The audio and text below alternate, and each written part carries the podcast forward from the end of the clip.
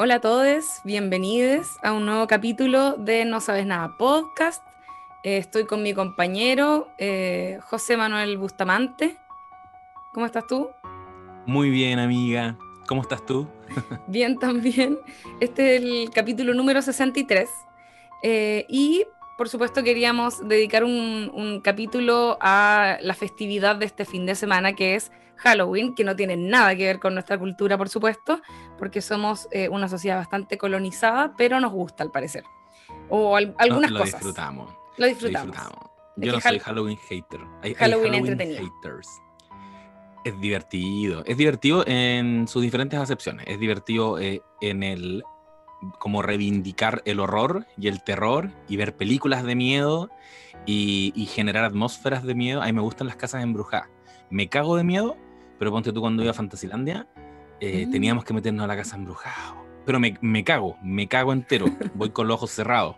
Voy, dejo atrás a mi pareja. Ese soy yo. Eh, pero, pero esa acepción me gusta y también me gusta esto nuevo, o sea, no, no es nuevo, pero que yo creo que en los últimos 10 años como que se ha ido cada vez masificando más, que es el disfrazarse para Halloween. Las Claro. fiestas de disfraz. Que ya da lo mismo al horror, pues ahí la cosa es minear y, y ponerse una cosa, un atuendo cool y carretear con los amigos y la weá. Me Claro. gustan ambas acepciones. Igual aquí la gente es súper creativa y encuentro. Como que no sé si he visto tanto em, como gente intentando verse mina, sino más Mm. bien gente intentando ser muy eh, original y creativa. Y, va, y, Tienes y razón. le resulta, como que he visto Sí. disfraces muy buenos. Es que esa es mi forma de minear, ser creativo. Encuentro que esa es, una, es- esa es la forma millennial de, de ser mino. Minar con el cerebro. Sí, ser chistoso. Y yo encuentro que nuestra generación lo hace caleta. Caleta. tu Twitter, Twitter es eso igual, pues como, ya, ocurrió un evento importante, hubo un plebiscito. ¿Cómo puedo decir yo lo que quiero decir de una forma que nadie más lo ha dicho? Y que ojalá fuera un poco divertido, ojalá haga reír, ojalá tenga quizá una reflexión. Y esa pues pura creatividad, po. Eh, Instagram. Yo estoy muy orgulloso de, mi disfraz de Halloween de hace tres años. Todavía no lo olvido. ¿Cuál es? El ¿Cuál de es? Blockbuster. Blockbuster. Gran disfraz. José ¿no? se disfrazó de una película, o no, o, o de la tarjeta, no sé, del Es que era el concepto blockbuster, pero lo que yo me puse encima era como un VHS, que, Ah, ya. que es el, el logo de blockbuster, porque tenía como el. Le, hice- le- le hice con ayuda de, una- de un amigo Roberto, le mando un abracito, le hicimos el ah, código de barra también. Ah, porque yo te iba a decir que yo tengo por ahí mi tarjeta de Blockbuster, creo que a lo mejor te sé. la he mostrado, Sí, la he y, visto. y es lo mismo en el fondo. Era una cuestión Sí. plastificada, firma a mano atrás, noventas. Qué grande blockbuster. Firma por mi mamá, porque obvio, pues, si yo no era la Sí, sucia po. directamente, ¿cachai? Éramos los, eran nuestros padres. Yo alguna vez fui a tirar currículum a Blockbuster. Cuando uno Oh, está en, en la media y quiere como tener trabajos de verano. Claro. Y es privilegiado realmente, porque no necesitas tanto trabajar, pero querís tener tus lucas. No Claro. es como que mis padres me dijeron, anda a ganarte el pan. No, fue como, ah, Ah. igual quiero trabajar. Y ahí uno elegía exactamente cuáles eran los trabajos ideales. Entonces yo me fui a Blockbuster porque era el sueño. La concha de tu madre, yo quiero estar ahí diciéndole a la gente, como que llegue un grupo de gente indecisa y yo les diga, a ver, ¿te gusta el horror? ¿Te gusta la ciencia ficción? Ve a Alien. Pa, toma. Oh. Y, y obvio que no estaban buscando, como que el papel de haber quedado ahí. Y no era tanta gente la que se necesitaba al final. No, ¿Cachai? y hacían bien la pega, así para qué iba Qué tenía. entretenido. También me hubiese gustado trabajar en algo así, solo para contar después cómo así. En mi juventud trabajé como entregando películas y mientras esperaba las veía, ¿cachai? Como... Claro, y veías muchas películas. Sí, una buena historia. Oye, em, iba a decir a propósito de lo que comentabas, claro, eh, Halloween es, eh, es una fecha que no tiene mucho que ver eh, con, con nuestra cultura, pero se ha ido ganando su espacio a lo largo de los años. Yo le comentaba al José que iba eh, probablemente a dar jugo con lo que voy a decir a continuación, que es que en mi infancia se existía Halloween, porque en ¿Verdad? Rancagua, por alguna razón, eh, se celebraba Halloween y se celebraba desde donde venía yo, que era Coya, que es un pueblito pequeño, estaba como medio colonizado por eh, Codelco y los gringos, dueños de la weá, no sé. Entonces, eh, nosotros si, si estaba como instalado Halloween en nuestra pequeña cultura como full invadida por los gringos. Y mis mejores Halloween fueron cuando era chica, chica, como que salíamos a pedir dulce en el barro y la gente te daba dulce y tirábamos huevos con tinta y huevas como huevos malos, por supuesto. Ya, o sea, cuando estaba pensando como eh, el desperdicio de comida de los gringos que tienen como eso en su cultura muy instalado, pero en el caso nuestro me acuerdo que íbamos a la panadería cercana donde te vendían más barato los huevos podridos, entonces como antes de Halloween, entonces los compraba y le hacía ahí un hoyito, le metía ahí tinta y tiraba ahí esos huevos, la hueá maldadosa. Ah, pero era una hueá absolutamente naturalizada. El panadero sabía que se venía Halloween y había que vender los huevos podridos. Sí, pues, ¿no? Y, era como toda una cultura alrededor de la weá, porque obviamente era una noche en la que no era como ahora que uno ve los niños que salen con los papás, pues, ¿cachai? Éramos como clanes de niños que salíamos a pedir dulce y llegaban como bandadas de adolescentes como mala onda que te roban las weá. ¿Cachai? ¿Tú, vivías en una película noventera gringa. Un poco. Tú vivías en Stand By Me. Claro. pero eso es como del año 60, sí. Sí, sí. Es un poco, claro. Como la lógica de pandilla de, de niños. No, yo, yo cero, absolutamente alejado de eso, porque de partida aquí en el barrio donde me crié en Quilpue había muy pocos niños, son todos muy viejitos cuando que aparecía un niño, eh, mm. nos acercábamos y era como, ¿quieres ser nuestro amigo? ¿Cómo es la oportunidad de tener ese momento? Y salíamos a andar en bicicleta y duraba dos días la amistad y ya, ya hasta llegaba. Em, y además, yo me acuerdo que, bueno, en, aquí no, no se celebraba Halloween al estilo gringo y empezó a ocurrir cuando yo estaba en el colegio y me acuerdo que las primeras veces era muy raro, era como probablemente yo estaba en la adolescencia, entonces fue muy forzado, me sentía haciendo la performance de niño gringo. Como no había nadie más haciéndola, eran muy poquitos niños, mm. eh, nos disfrazamos mal, y la gente no estaba preparada, entonces tampoco tenían dulce. Era como, ah, sí, parece que tengo unas galletas por acá, te dan las galletas.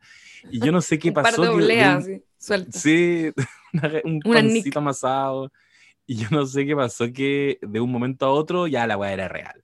Y yo creo que yo, yo lo sentí como ya viviendo en Santiago. Un día en que salí a la calle eh, de noche en Halloween y fue como, ah, conche tu madre, la gente está celebrando Halloween de verdad. Los niños pasan por los edificios pidiendo dulce, la gente sale disfrazada a sus carretes. Claro. Yo, yo, me acuerdo cuando llegué, o sea, me acuerdo como de, de, no haberme dado cuenta en mucho rato que aquí no se celebraba Halloween. Como que me di cuenta tiempo después, ah, ah como no todo Chile celebra Halloween, ¿cachai? Eh, claro. No en todo Chile hay bowlings. claro. Como que caché que la gente no, no celebraba Halloween. Es que lo que pasa es que al principio lo interpreté eh, como porque vivía en edificio, ¿cachai? Y después fue como, no, pues, como que a nadie le importa, parece. se me hizo muy evidente el momento en que em, em, la gente empezó a, carretear en Halloween, hacían fiestas de disfraces y, era, de y era como novedoso, ¿cachai? Como toda esa weá como que la percibí ese cambio y fue como, bueno, igual, y ahora la gente me haga motivas, pues igual, yo creo que toda la gracia de Halloween hoy es que a la gente le encanta draguearse, como que les encanta, es una mezcla de cosas, es como lo que decís tú, esta mentalidad media, yo creo que es media, es, como de nuestra generación, pero también de una de un segmento de nuestra, de nuestra generación, yo sumándome a tu generación. Somos de la misma generación. Es como, es como de un grupo igual dentro de esa generación, la gente que pretende ser ingeniosa y eso, es como la gente que trabaja un poco más con la mente o, con el, bueno, con el ingenio y las comunicaciones, no sé, que tiene como esa mm, eh, eh, como intención de ponerse creativo y toda la weá, se mezcla con que a la gente le gusta disfrazarse, hacer cosplay, draguearse entonces, como que es muy entretenido una festividad que conlleva todo eso, ¿cachai? Sí, Porque me gusta mucho.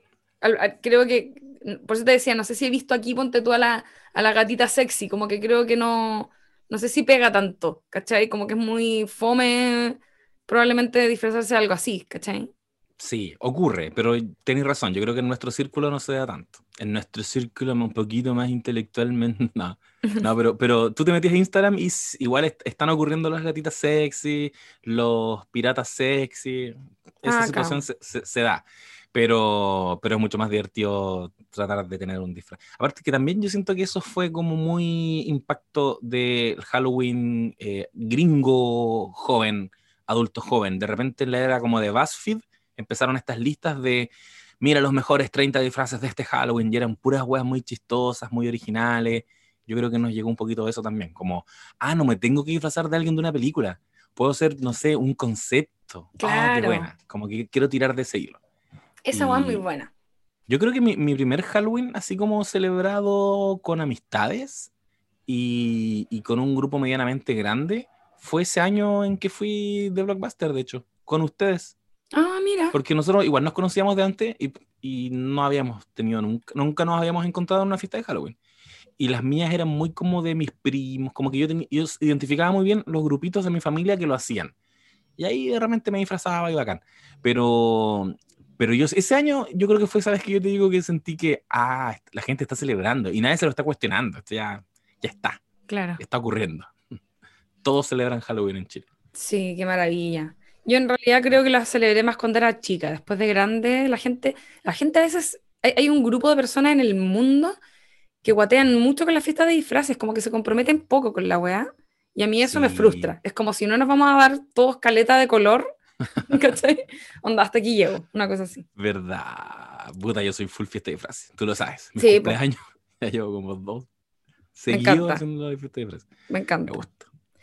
Oye, mm, yo también eh, había propuesto un poco para este capítulo que habláramos de algunas películas de Halloween que probablemente nunca vamos a comentar en este podcast, ¿ya? Por distintas razones. A lo mejor sí, después de esto nos pica el bichito y terminamos comentando películas más viejas, pero principalmente, en mi caso al menos, eh, pensando en Halloween, me, me ocurren, siento que en mi, en mi cabeza tengo películas organizadas eh, como en distintos cajones, ¿cachai? Entonces, por un lado están como, no sé, por los clásicos de Halloween, eh, qué sé yo, no sé, el bebé de Rosemary, clásicos, clásicos te estoy diciendo en este momento. Em, no sé, por La Profecía, eh, hay varias películas antiguas buenas, me acuerdo que había una que se llamaba El Espíritu del Bosque, una wea así, que me daba mucho miedo cuando era chica y la encontraba muy buena. Eh, y en fin, como esas películas que son de miedo en el fondo, que uno las ve y, y- y te da susto todo el rato.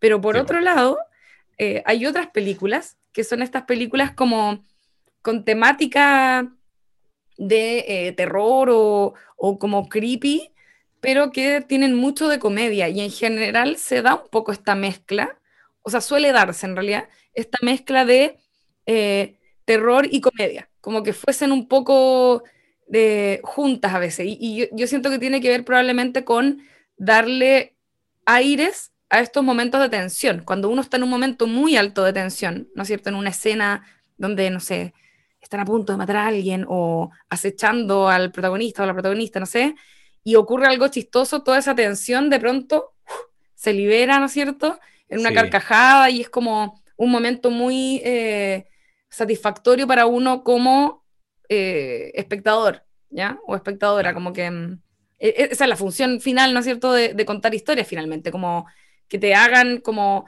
tensionarte y votar, tensionarte y votar.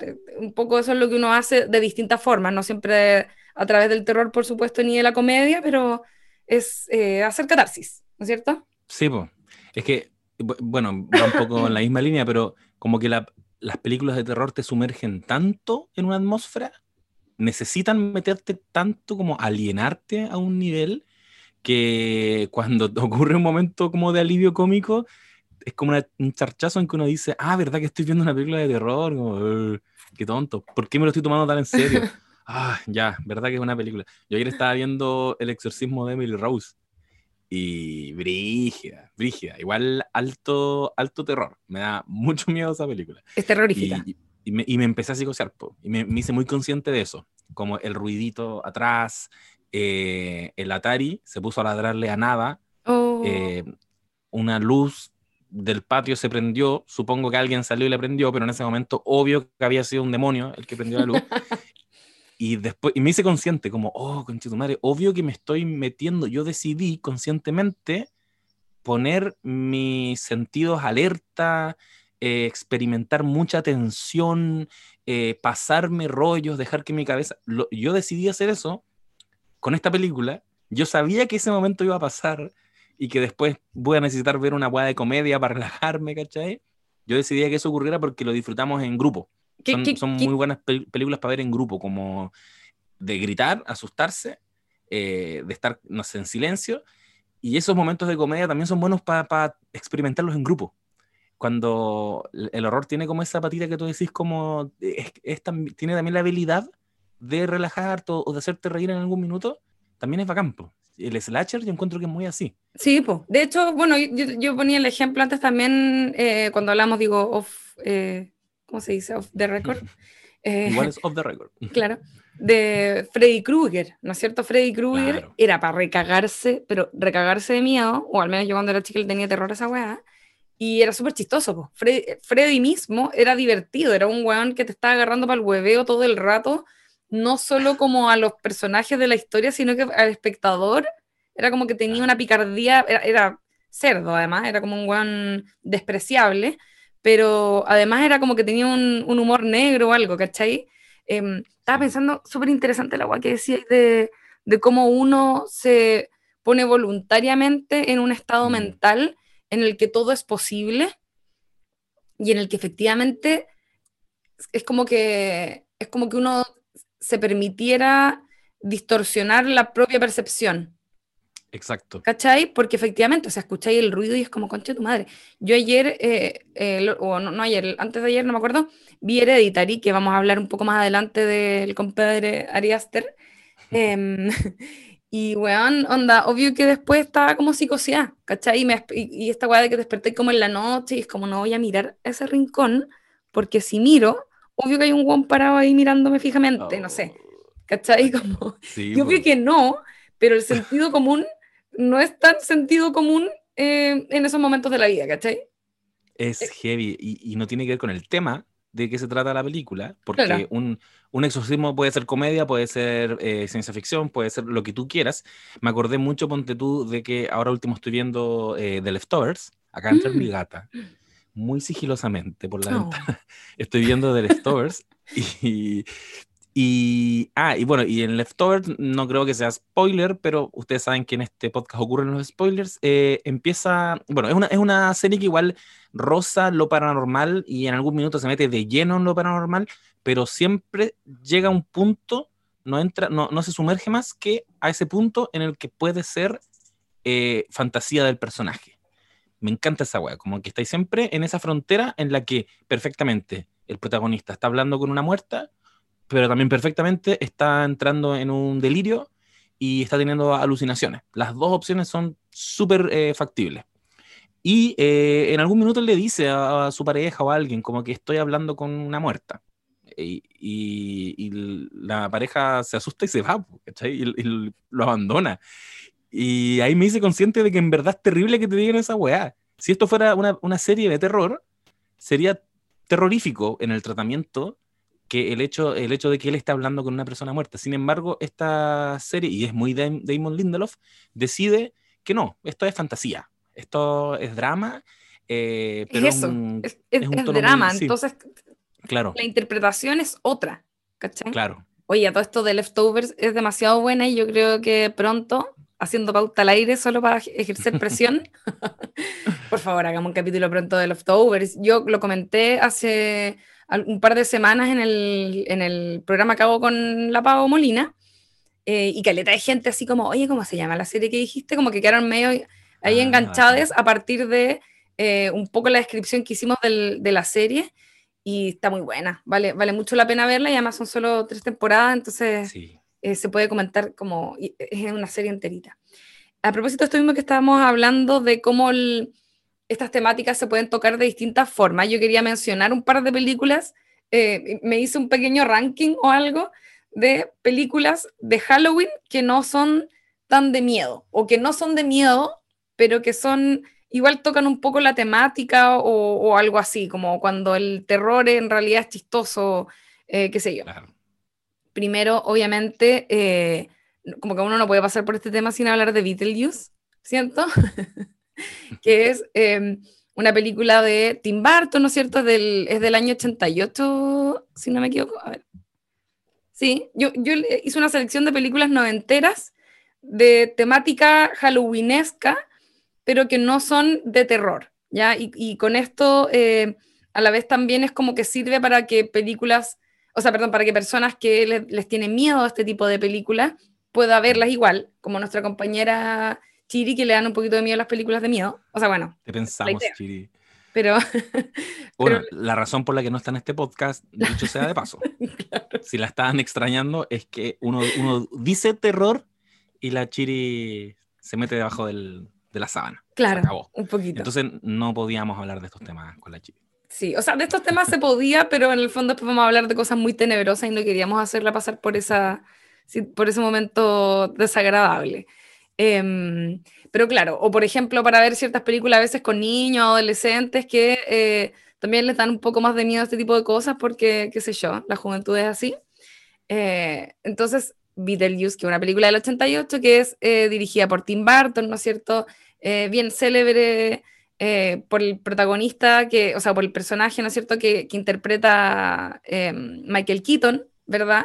Que no es el, no es el protagonista, por eso me, me, me, me detuve ahí, no voy a spoilear, porque me dijeron antes de comenzar que la, la otra parte de este podcast no había visto Beetlejuice, eh, pero Yo no había visto. quiero decir algo, te la voy a vender, básicamente. A ver, ya. Es una película dirigida por Tim Burton, uno de sus grandes clásicos porque es probablemente una de sus mejores películas, eh, que tiene grandes estrellas protagonizando, entre ellos Alec Baldwin, Gina Davis, este- por supuesto estas son eh, grandes estrellas de evidentemente de otra época, Alec Baldwin joven, estupendo, con una, una cara así como de, eh, no sé, guachito de los años como, no sé, como clásicos, que yo encuentro que él tiene como un, un look muy así en blanco y negro.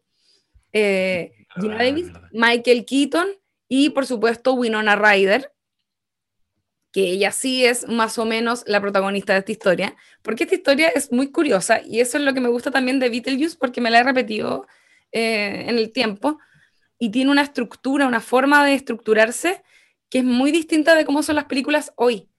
Toda la primera parte se trata de dos personajes eh, que luego fallecen, perdón el spoiler, una película del 88.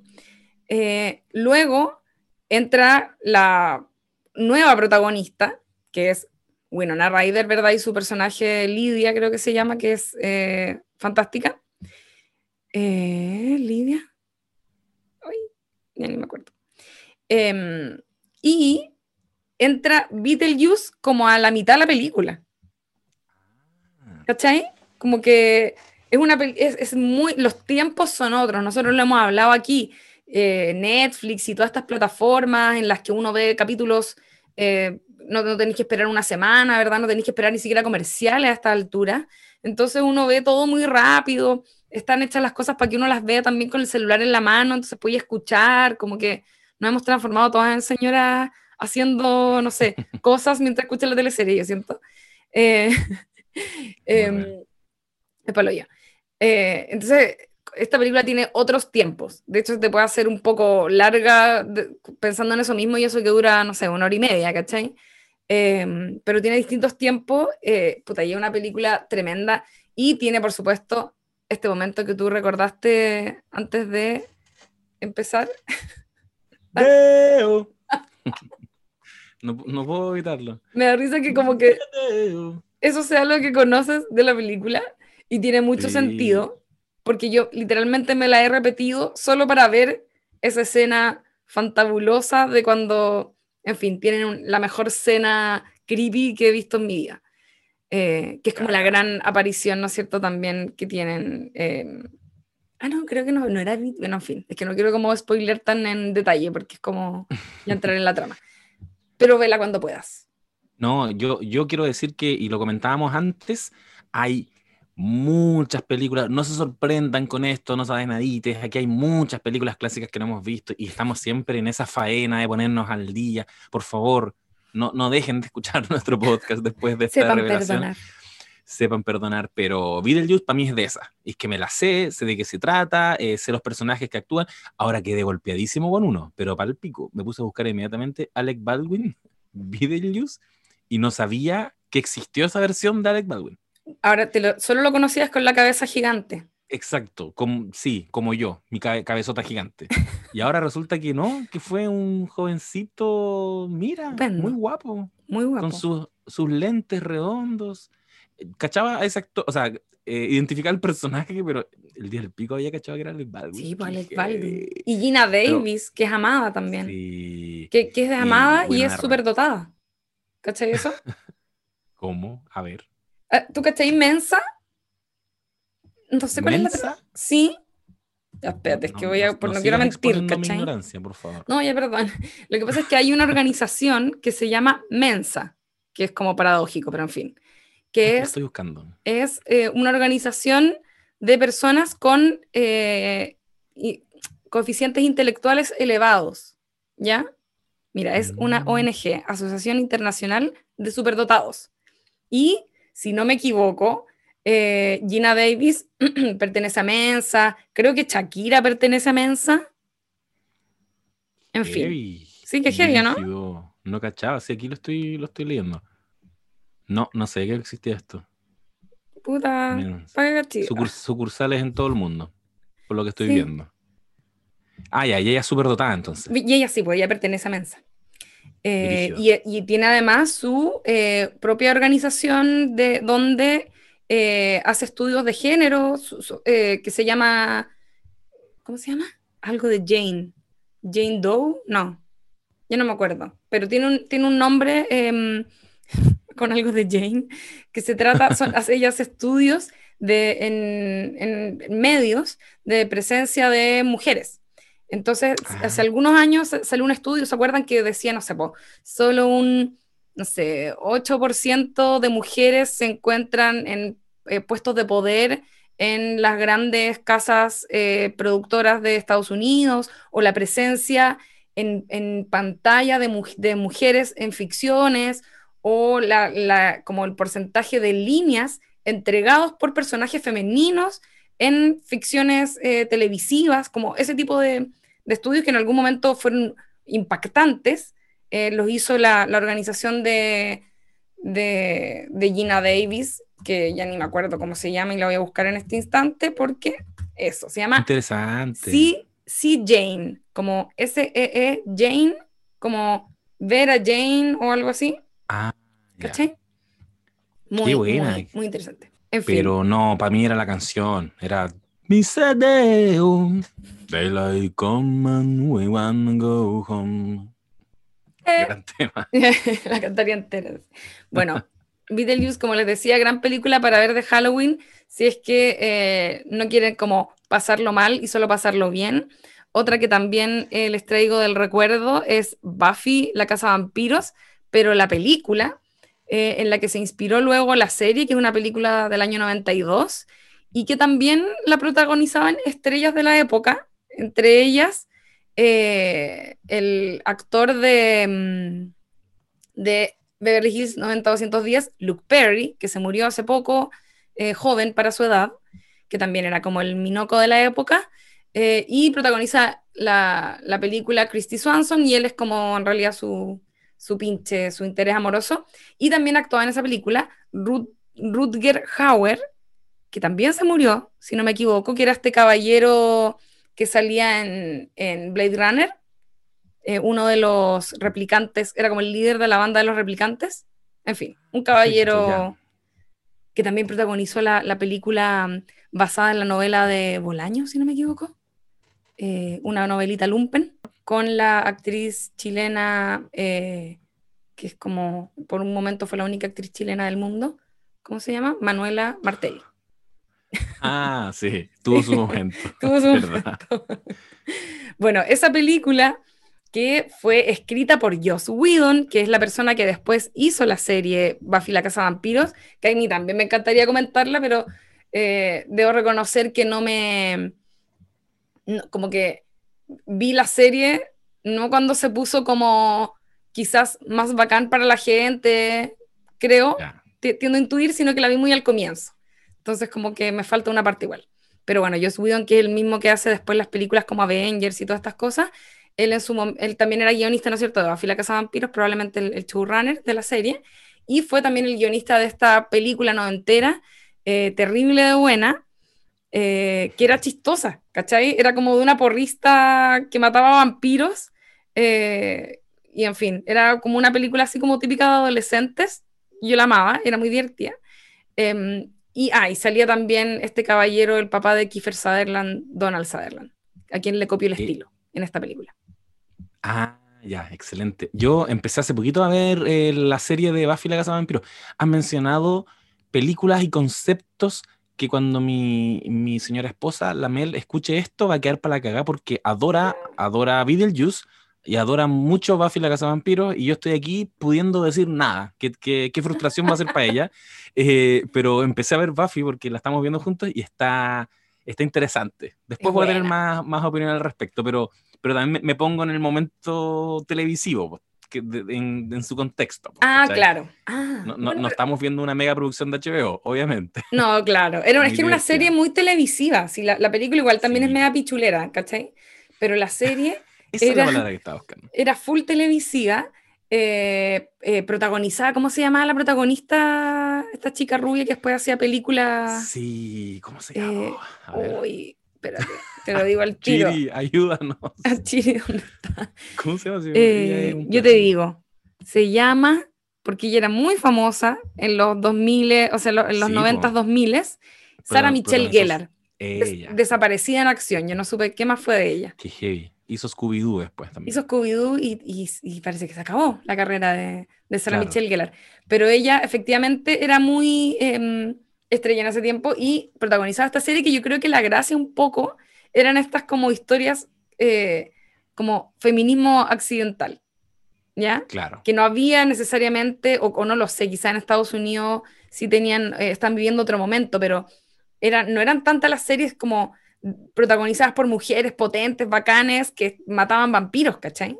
Y además, eh, en la forma en que se la tomaron, por lo menos en la serie, era como una previa a lo que luego serían estas películas como Crepúsculo, porque después vas, a, vas a cachar, no sé en qué capítulo vais, pero que hay un triángulo bastante como, eh, o, una historia bastante parecida, ¿no es cierto? Ella, metí triángulo porque hay un personaje aquí que es, triangula la, la relación, pero el, el, vampiro con alma, ¿verdad?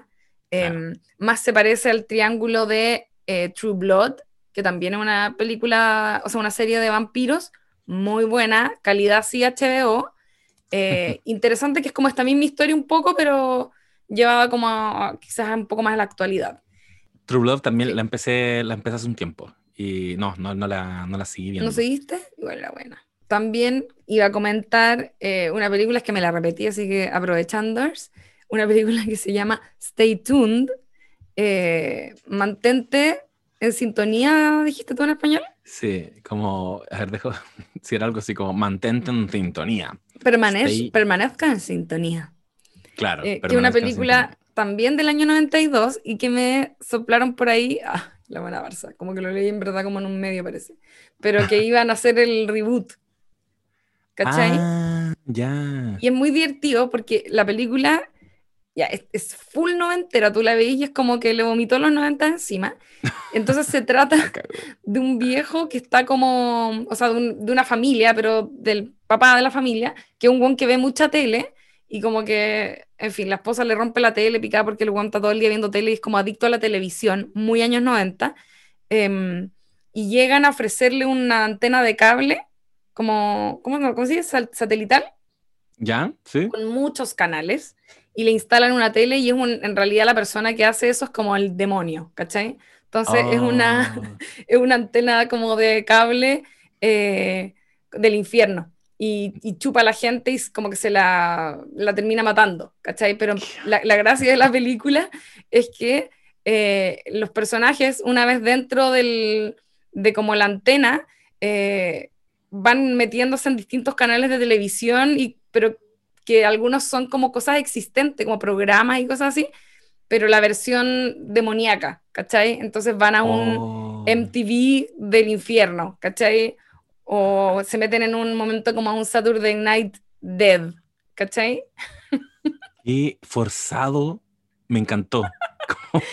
Qué innecesario la, la, existencia de ese plot, pero me, me encantó. Totalmente innecesario. como, como ese temor o, terror a la tecnología que es como muy propia del J-horror, como el horror japonés, como el aro, que si tú pones este VHS eh, y ves esta cinta, luego te llamarán y a los siete días te Eso encuentro que es una weá que los, los japoneses han, han, explorado muy bien, pero con terror real. A su modo. Es que esta weá es muy gringa. Si de hecho tú la veías es como...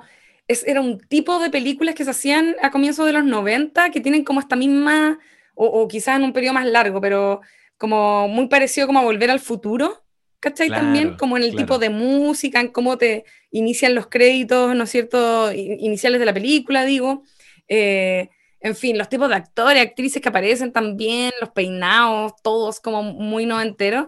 Eh, en fin, es una película muy entretenida, como pop, ya, de tratar una forma como de, de terror chistosa, ¿no es cierto? Que por eso decía también como a propósito de que es apta para todo público también.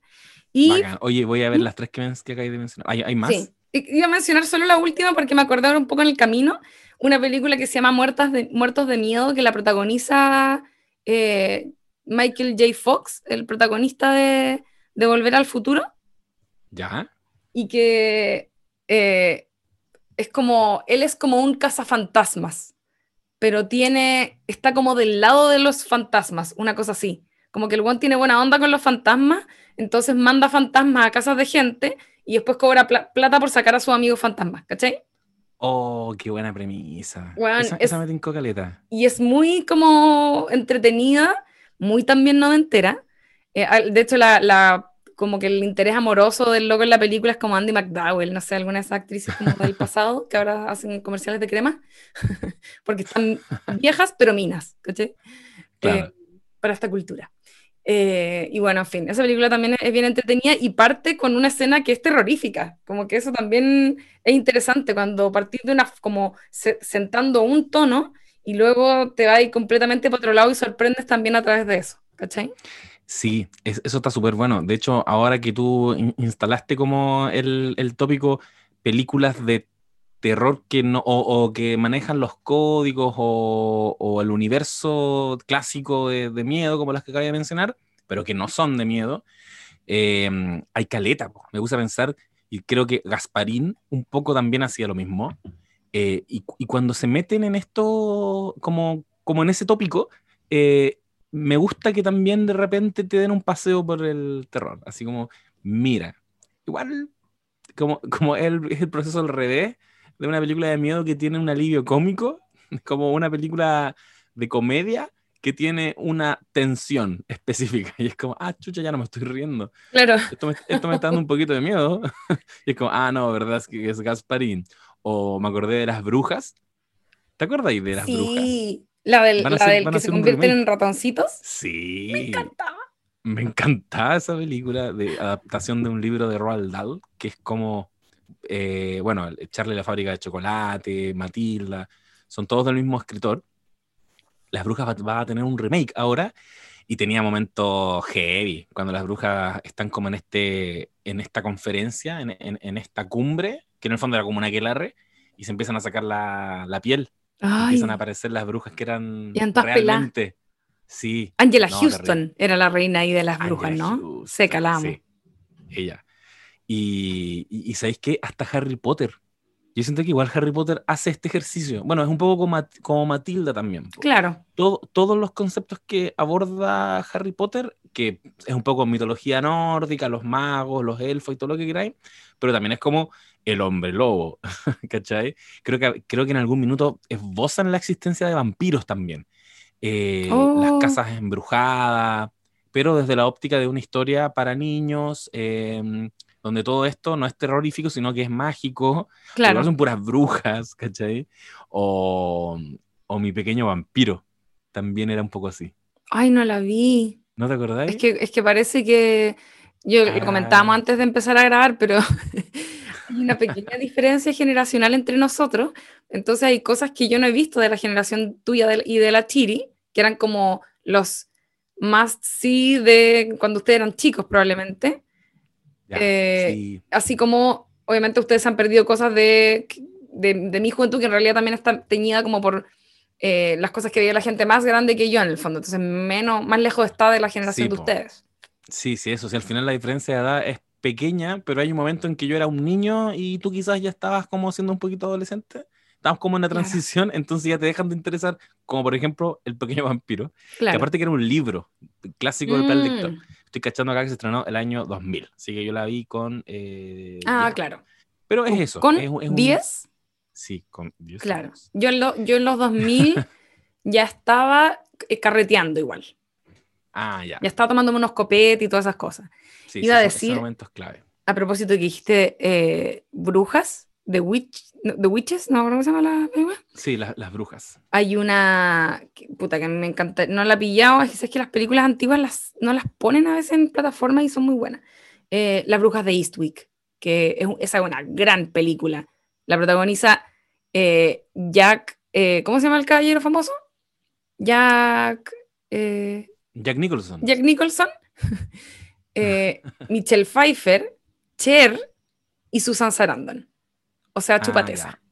y es Mira, demasiado poco, buena. Hace poco supe de la existencia de esta película, porque tuve una conversación sobre las brujas de, que te mencionaba recién, y, y parece que también había una brecha generacional porque nadie cachaba las brujas, mis, mis brujas, y todos me dijeron, no, pues las brujas de Eastwick, ¿te refieres a esa? Y yo, ¿qué es esa weá? Y, y claro, Pero en- No. en todo caso, la- las brujas es, es antigua. Lo que pasa es que ahí tiene que ver, yo creo, una cosa de edad eh, del tipo de película, porque las brujas de Eastwick es para mayores de 18 igual, probablemente.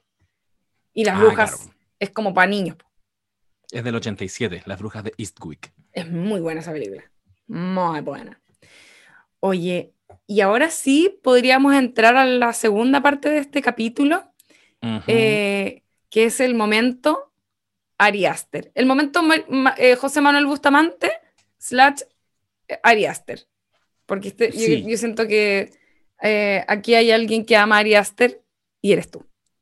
Sí, yo amo a Ari Aster. eh, no sé si tú tienes alguna aprensión contra Ari Aster. Yo igual creo que, que te gusta. No, me, ca- me cae bien. Está seco, ¿no? Estoy un poco impactada porque cuando lo estábamos buscando, descubrimos que tiene eh, casi mi edad, casi, cacha la weá, como más encima es más joven que yo, entonces eh, estoy impactada y a la vez eh, cuestionándome mi vida entera, por supuesto, eh, pero bueno, los gringos como que envejecen antes. Em, Sí. impactante. Son-.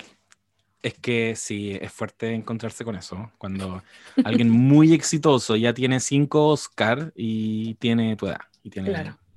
O tiene un año menos. Eh, Ari Aster es el director de hasta ahora dos películas, pero varios cortos a su haber. Es un director estadounidense, como decía la Chiri, un jovenzuelo, y que saltó al estrellato con eh, su primera película de terror que se llama Hereditary. Una película que también llegó como El legado maldito, una wea así, o El legado del diablo Sí, una cosa- protagonizada por, sí, por Tony Collette. Esa película eh, entiendo que es del 2018, escrita y dirigida por eh, Ari Aster, que un poco nos relata la historia de una familia que en los primeros minutos, los primeros, eh, como en el primer acto, digamos, sufren una pérdida muy importante de una de sus integrantes. No sé por qué, ahora estoy como tratando de no hacer spoilers. Pero es que sabéis Pero- que yo también me lo pregunto, porque ocurre algo tan como impactante en esta película en particular, que no sé si hay que ir advertido, pero, pero quizás deberíamos entonces como, gente, si no han visto Hereditary, eh, omitan esta parte y filo, y la ven, y después vuelven y terminan de escuchar esto y no se van a arrepentir. Y a la vez, aprovechando de decir para que vayan bien informados, están las dos películas que vamos a comentar a continuación, están en, Prime, en Amazon Prime Video, ya que es Hereditary y Midsommar, que son las dos películas de Ari Aster. Ahora sí, Eso. amigo, diga todos los Sí. spoilers que quiera. Ya, uf, está- me está ahogando. No se puede, no se puede hablar de hereditaria así. Pero qué, bueno que ya saben que la pueden ver en, en streaming, eh, eh, porque ya saben en este punto, dejan de escuchar y se van a, a ver la película y luego regresan. Eh, Hereditary es la historia de eh, esta familia cuya madre es eh, Toni Collette.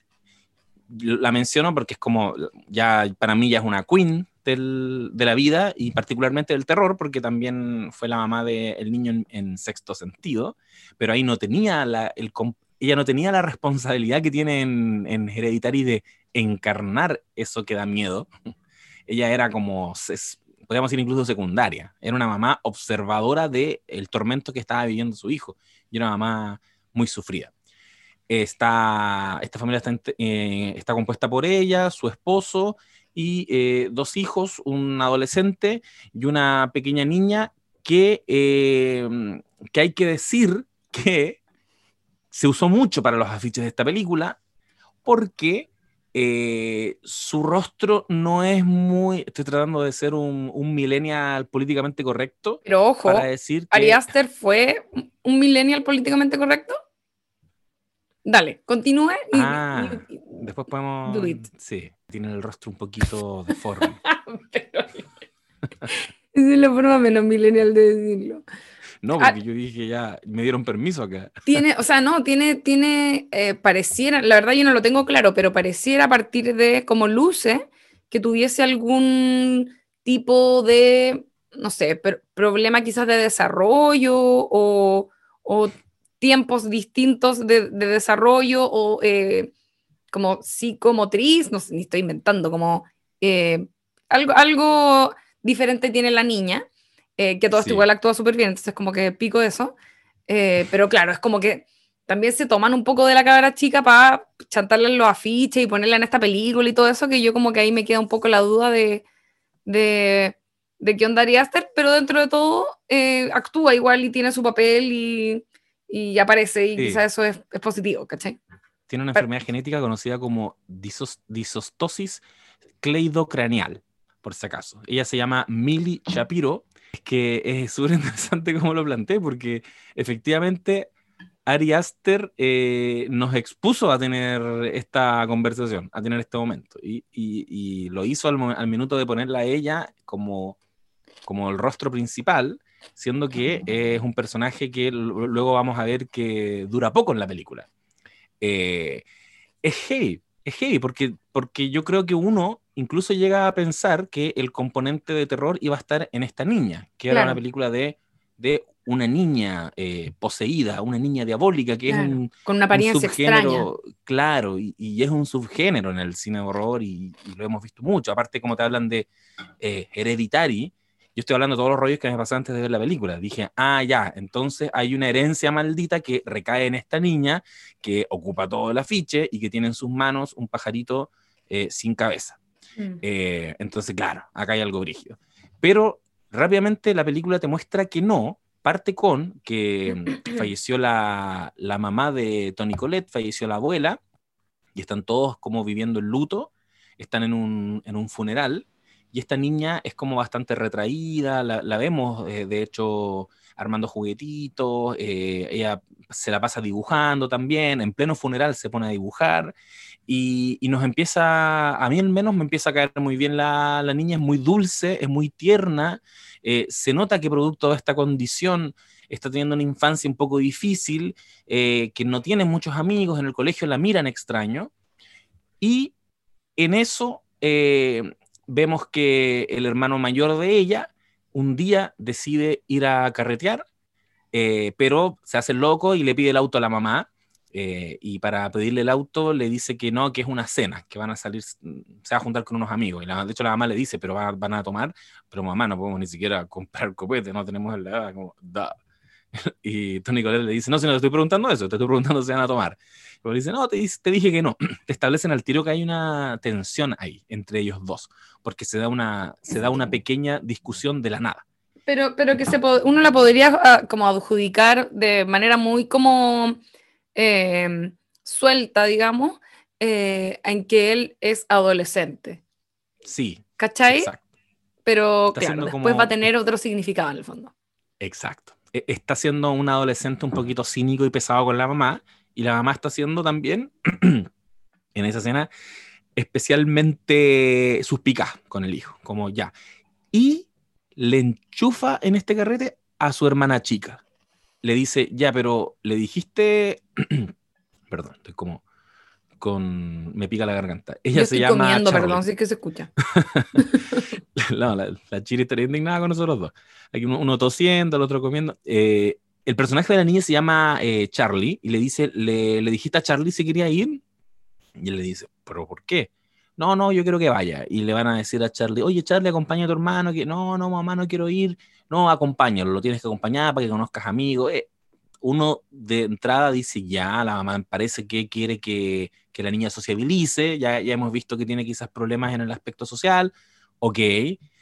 Y parten en auto a este carrete y en este carrete el, el, el hermano está muy empecinado en eh, jotearse a una cabra que le gusta del colegio y le ofrece pito, un, un, una, unos pitits, le dice, oye, tengo una marihuana terrible buena, vamos a fumarla. Y eh, la niña no se quiere quedar sola y le comenta, oye, pero eh, déjame ir contigo. No, no, no, quédate acá, quédate acá. Mira, mira, están, están sirviendo torta. Y la cabra, no, pero no le están sirviendo a cualquiera, anda, anda, anda. Y se logra dejarla ahí abandonada en pleno. Este, vemos que es un carrete común y corriente de adolescentes, están todos chupando, y no era la, la cena que había dicho el cabro, que le había dicho su, a su mamá. Y eh, la niña se pone a comer torta y nos acordamos que escenas antes nos habían mostrado que le estaban picando nueces a la torta y nos habían esbozado eh, en, en otras escenas también, porque ella comía chocolate que ella era alérgica a las nueces. Eh, y se pone a comer este pastel. El cabro después está con la, con la chiquilla que se está joteando. Ya hay, hay un grupo grande de gente fumando marihuana. En el fondo fr se frustró su plan de que ocurriera algo con ella. Y, en eso está el cabro medio volado y llega la, la, hija, o sea, perdón, la hermana menor teniendo un ataque producto de, el, de la alergia y como asfixiándose y le dice, eh, me, estoy ahogando, me estoy ahogando, no puedo respirar, la agarra, se suben al auto, parten en la carretera, no llama a la mamá, que aparte la mamá la, lo estaba, le estaba mandando hartos mensajes y él no la pescaba, no le avisa a nadie, se suben al auto y la niña queda sentada detrás, él va manejando, se empieza a asfixiar la niña cada vez más, no puede respirar, no puede respirar, eh, es una escena que va como un crescendo de tensión, la niña abre la ventana, saca la cabeza para poder respirar, y en eso en la carretera había como un ciervo atravesado muerto, así que el hermano, en esta desesperación, esquiva al ciervo, se escucha que roza un poste y la niña deja de, de, de estar asfixiada. No la escuchamos al menos, deja de existir. Se escucha el... el... Creo que se escucha. Se escucha el... Sí, sí, se escucha el... Y, y, vemos que ella también... Se choca, le sale la cabeza. Pero él no sabe y se queda ahí paralizado y, y mirando como hacia, la, hacia el horizonte y de pronto como que mira el, el, retrovisor. No me acuerdo si mira o no mira, si está la hermana atrás. Creo que trata pero... de no mirar. Pero es, es, muy impactante toda esa escena porque mm, básicamente lo que ocurre es que por su culpa, ¿no es cierto? O sea, una cadena de responsabilidades quizás, o irresponsabilidades, no sé. Porque en el fondo la mamá, si es que sospechaba que la cabra chica, o sea, que, que él iba a tomar, también para qué lo mandé con la cabra chica, es como, sí. es como para que no tome, pero en el fondo, ¿qué pasa si toma igual? Como que, pésima idea.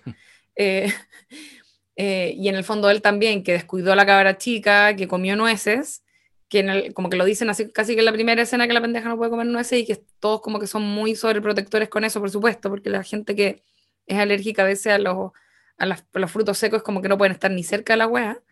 Eh, y, eh, en fin, él, por supuesto, en, su... En la, responsabilidad que está cargando de, llevarla con, él al, carrete, eh, termina como matándola sin querer. Y es tan brígido ese momento porque lo veis a él como, como asumiendo toda la realidad de lo que pasó en un estado de shock donde el peso de lo que acaba de ocurrir es tan fuerte que no, simplemente no, no, no puede hacerlo y como que se va, filo, y ni siquiera mira para atrás y se va, perdón si te estoy pasando ya ahí la contada historia, pero oh, llega hasta su casa y se acuesta y no hace nada, como que se queda ahí nomás como en shock completamente hasta que, bueno, en fin, la mamá sale eventualmente y, y cacha que está el cuerpo de la hija sin cabeza en el auto. Eh, esta película, yo, yo, quiero comentar algo. Por favor. Eh, yo me la repetí ahora para, para hacer este capítulo, pero yo siempre conté que a mí no me había gustado porque tuve una experiencia muy cuática cuando la fui a ver al cine que fue básicamente, eh, voy a reconocer, estaba un, poco volada, en marihuana, por supuesto. Eh, y eso quizás me hizo demasiado perceptiva ante los, las señales que se iban manifestando. Porque ahora ponte tú, pasó un, ya que eh, yo la fui a ver cuando la estrenaron, que fue el 2018, em, pero y, como que no me acordaba tanto de los detalles, entonces ahora la vi como distinta, como ya sabiendo que me sabían los spoilers de la película, pero como con otra disposición. Pero cuando la vi en el momento, eh, como que las señales estaban tan dispuestas para que uno las percibiera, que yo las agarré al toque, entonces como que en mi mente resolví la historia muy rápido y, y me incomodó durante toda la película. ¿Por qué? Y aquí voy a explicar por qué me pasó eso. En el comienzo de la película, cuando te están mostrando el funeral, te muestran que la vieja tiene un, colgante con una forma extraña. La, hija está diciendo en el discurso del funeral, mi mamá era una persona muy, eh, como, ¿cómo decirlo? Como reservada con sus cosas, ya, vieja misteriosa. Después eh, resulta que cuando van pasando en el auto, el poste tiene el, muestra muy rápidamente, pero el poste tiene dibujado la misma agua que tenía la señora en el colgante, ¿cachai? Eh, después, eh, en fin, la, conoce a esta otra vieja como en ese, mm, como grupo de ayuda, que es tía Lidia, a todo esto. Sí, pues. Y también es como ya, obvio que la vieja también está como buscándola por alguna razón, tenía el mismo como mat en la, no mat, ¿cómo se llama? Como limpiapiés en la entrada de la casa que la mamá, no sé, como que sentí que me contaron muy rápido, eh, o yo resolví muy rápido porque quizás estaba como más perceptiva, no sé, y porque bueno, también, insisto, como que eh, guionista igual, como que uno va, es como, ah, esa palabra no la dijo porque sí, esa cuestión no la pusieron ahí porque sí, como que uno igual va como ahí captando las señales. Eh, y como que resolví muy rápidamente que, que la vieja era bruja y chao. Como, ¿cachai? Como todo ese, eso que te lo tratan de contar de forma un poco más parcelada a lo largo de la historia. Y yo como que la resolví así como en los, no sé, primeros 10 minutos de la historia. Entonces era como, la encontré media fome. Y a la vez la encontré un poco al chancho, eh, con eh, algunos momentos muy explícitos como de momentos paranormales. ¿Cachai? Como la parte de la, hay una parte en que esta señora que conoce en el grupo de apoyo, que, que es tía Lidia, ¿no es cierto? Hace algo con una mm, tiza y una eh, pizarrita. Sí. Ya, a mí eso me pareció como, ay, ya, como que lo como que me dio risa, ¿cachai? Igual eso era claro, no, es, no, es, sutil, no, no... Claro. ¿Pero te cambió tu, tu, apreciación después de verla ahora? Sí, encontré menos ridícula, ponte tú la parte de la pizarra, pero igual yo me quedo bastante con mis primeras percepciones de cuando uno ve las películas, ¿cachai? Ah, como que la valoro como primer momento, porque obvio, pues igual hay distintos trabajos ahí hechos como de cómo entregar la información, pero también como uno lo recibe también es un tema, pues, ¿cachai? Sí, pues yo, siento que a mí, a mí me pasa que, lo claro, todo lo que tú fuiste percibiendo no, no deberías haberlo quizás captado tan pronto, porque mi primera experiencia fue de llegar a esas mismas conclusiones, pero más adelante y de tener un segundo visionado donde, claro, ahora me aparece todo lo que mencionaste. Mm. Eh, en el funeral te estaban diciendo desde un comienzo que la mamá, que la abuela era muy reservada, que no conocíamos su mundo hay un close-up a su collar que yo no lo vi la primera vez, porque es como detalles nomás. Estoy, y también nuevamente con este engaño que dijimos en que hay algo en esta niña. Claro. Eh, estoy observándola a ella, ella me llama mucho la atención. Y hay un momento en que familia, eh, personas que están en el funeral eh, miran a la niña, como que la, la, saludan y como que le hacen una sonrisita, que para mí la primera vez fue, bueno, los conoce algún tío lejano, y ahora no, pues ahora entendiéndolo como desde un comienzo, ¿cachai? Que en realidad, eh, si no conocían el mundo de la abuela, no tienen por qué saber quiénes son esas personas y no tienen por qué estar haciéndole un guiño a la, niña. ¿Y son los viejos piluchos del final? Tienen que ser todos los viejos, piluchos, del final. Están metidos ahí en el. Estaban ahí desde el comienzo. ¿Y sabéis lo más creepy que te tiran en un momento? Que la loca dice, la eh, Tony Colette, creo que en el grupo de apoyo, dice: Mi mamá era muy apegada a mi hija y de hecho no dejaba que nadie más la alimentara. Y esa weá es muy Sí. creepy. ¿Cachai? Es palpico, Es muy creepy. Sí, po. entonces, puta, lo que me pasó a mí fue que, em, que como no habíamos visto hasta ese momento nada de este director perfectamente, y estábamos igual en el momento del conjuro de James Wan, ese era el horror que estábamos, Mm. como que había un volcarse a, a el horror más puro y duro, eh, el de, lo más monstruoso. Yo me acuerdo que, que el conjuro tiene un momento en que todo se, se desborda, pero de una forma absurda, y están como haciendo un exorcismo en el sótano, y al mismo tiempo hay unos cuervos que chocan con las ventanas, y al mismo tiempo hay como un temblor en la casa, es como está todo. Eh, No, no te guardamos nada que yo dije, mira, quizás va a ir por esa línea, y de pronto me encuentro con esta película que establece desde un comienzo un drama muy atractivo Mm. eh, y dentro de todo realista, como cuando tú caché que la textura de los diálogos está buena, como que están diciéndose cosas que los- las personas en la vida real se dicen, que están reaccionando de la forma en que las personas reaccionan, y por ejemplo, lo que tú dijiste recién, el joven después de, el, el joven, el cabro después de, de que, de que dentro de todo mata a su hermana menor, eh, la, la película se detiene y Ari Aster toma la decisión, que, que para mí eso sí que fue, fue brígido y que el tiro como que sumó muchos puntos en mi experiencia viéndola la primera vez, de no evadir, no hacer una elipsis. Perfectamente podrían haberlo resuelto en, en, en murió y al día siguiente están todos llorando y se acabó, listo, no te explico. No, él, él quiso detenerse en qué hace inmediatamente después la persona que accidentalmente mató a su hermana menor y ves que el auto avanza despacito y ves que se estaciona en la casa, eh, ves que se queda un rato ahí y luego sube a su habitación, que no es capaz de enfrentar a sus padres, no, no, no hay cómo, no hay palabras para explicar lo que te acaba de pasar, y que se quedó toda la noche prácticamente despierto, y a la mañana siguiente escucháis en, en un segundo plano que la mamá está como, ya, eh, ya chiquillos, me voy a la pega, como que me voy saliendo, ¿dónde están las llaves del auto? Y tu conche, tu madre va a encontrar en el asiento de atrás a la hija sin cabeza, está ahí de alguna manera experimentando lo mismo que le pasó al, al cabro en ese minuto, porque está escuchando eso.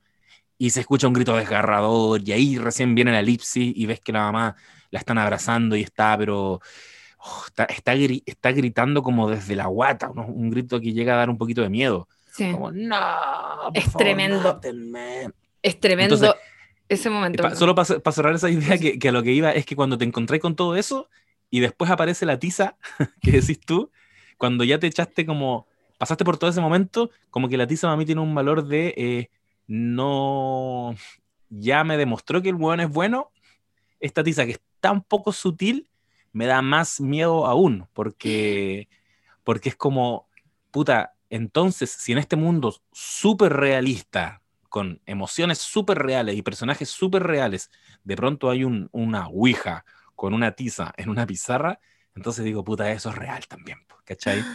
Conche tu madre, así son las sesiones de espiritismo y, y la, y vemos que Tony Colette mira debajo de la mesa, quién está moviendo el vaso y la weá, eh, ¿cachai? Como que me lo tomé así, percibo lo que mismo dices tú, Eh, podría ser Kuma, como que el horror igual trataba, viene de una tradición de no, ya no ser tan obvio, como Claro.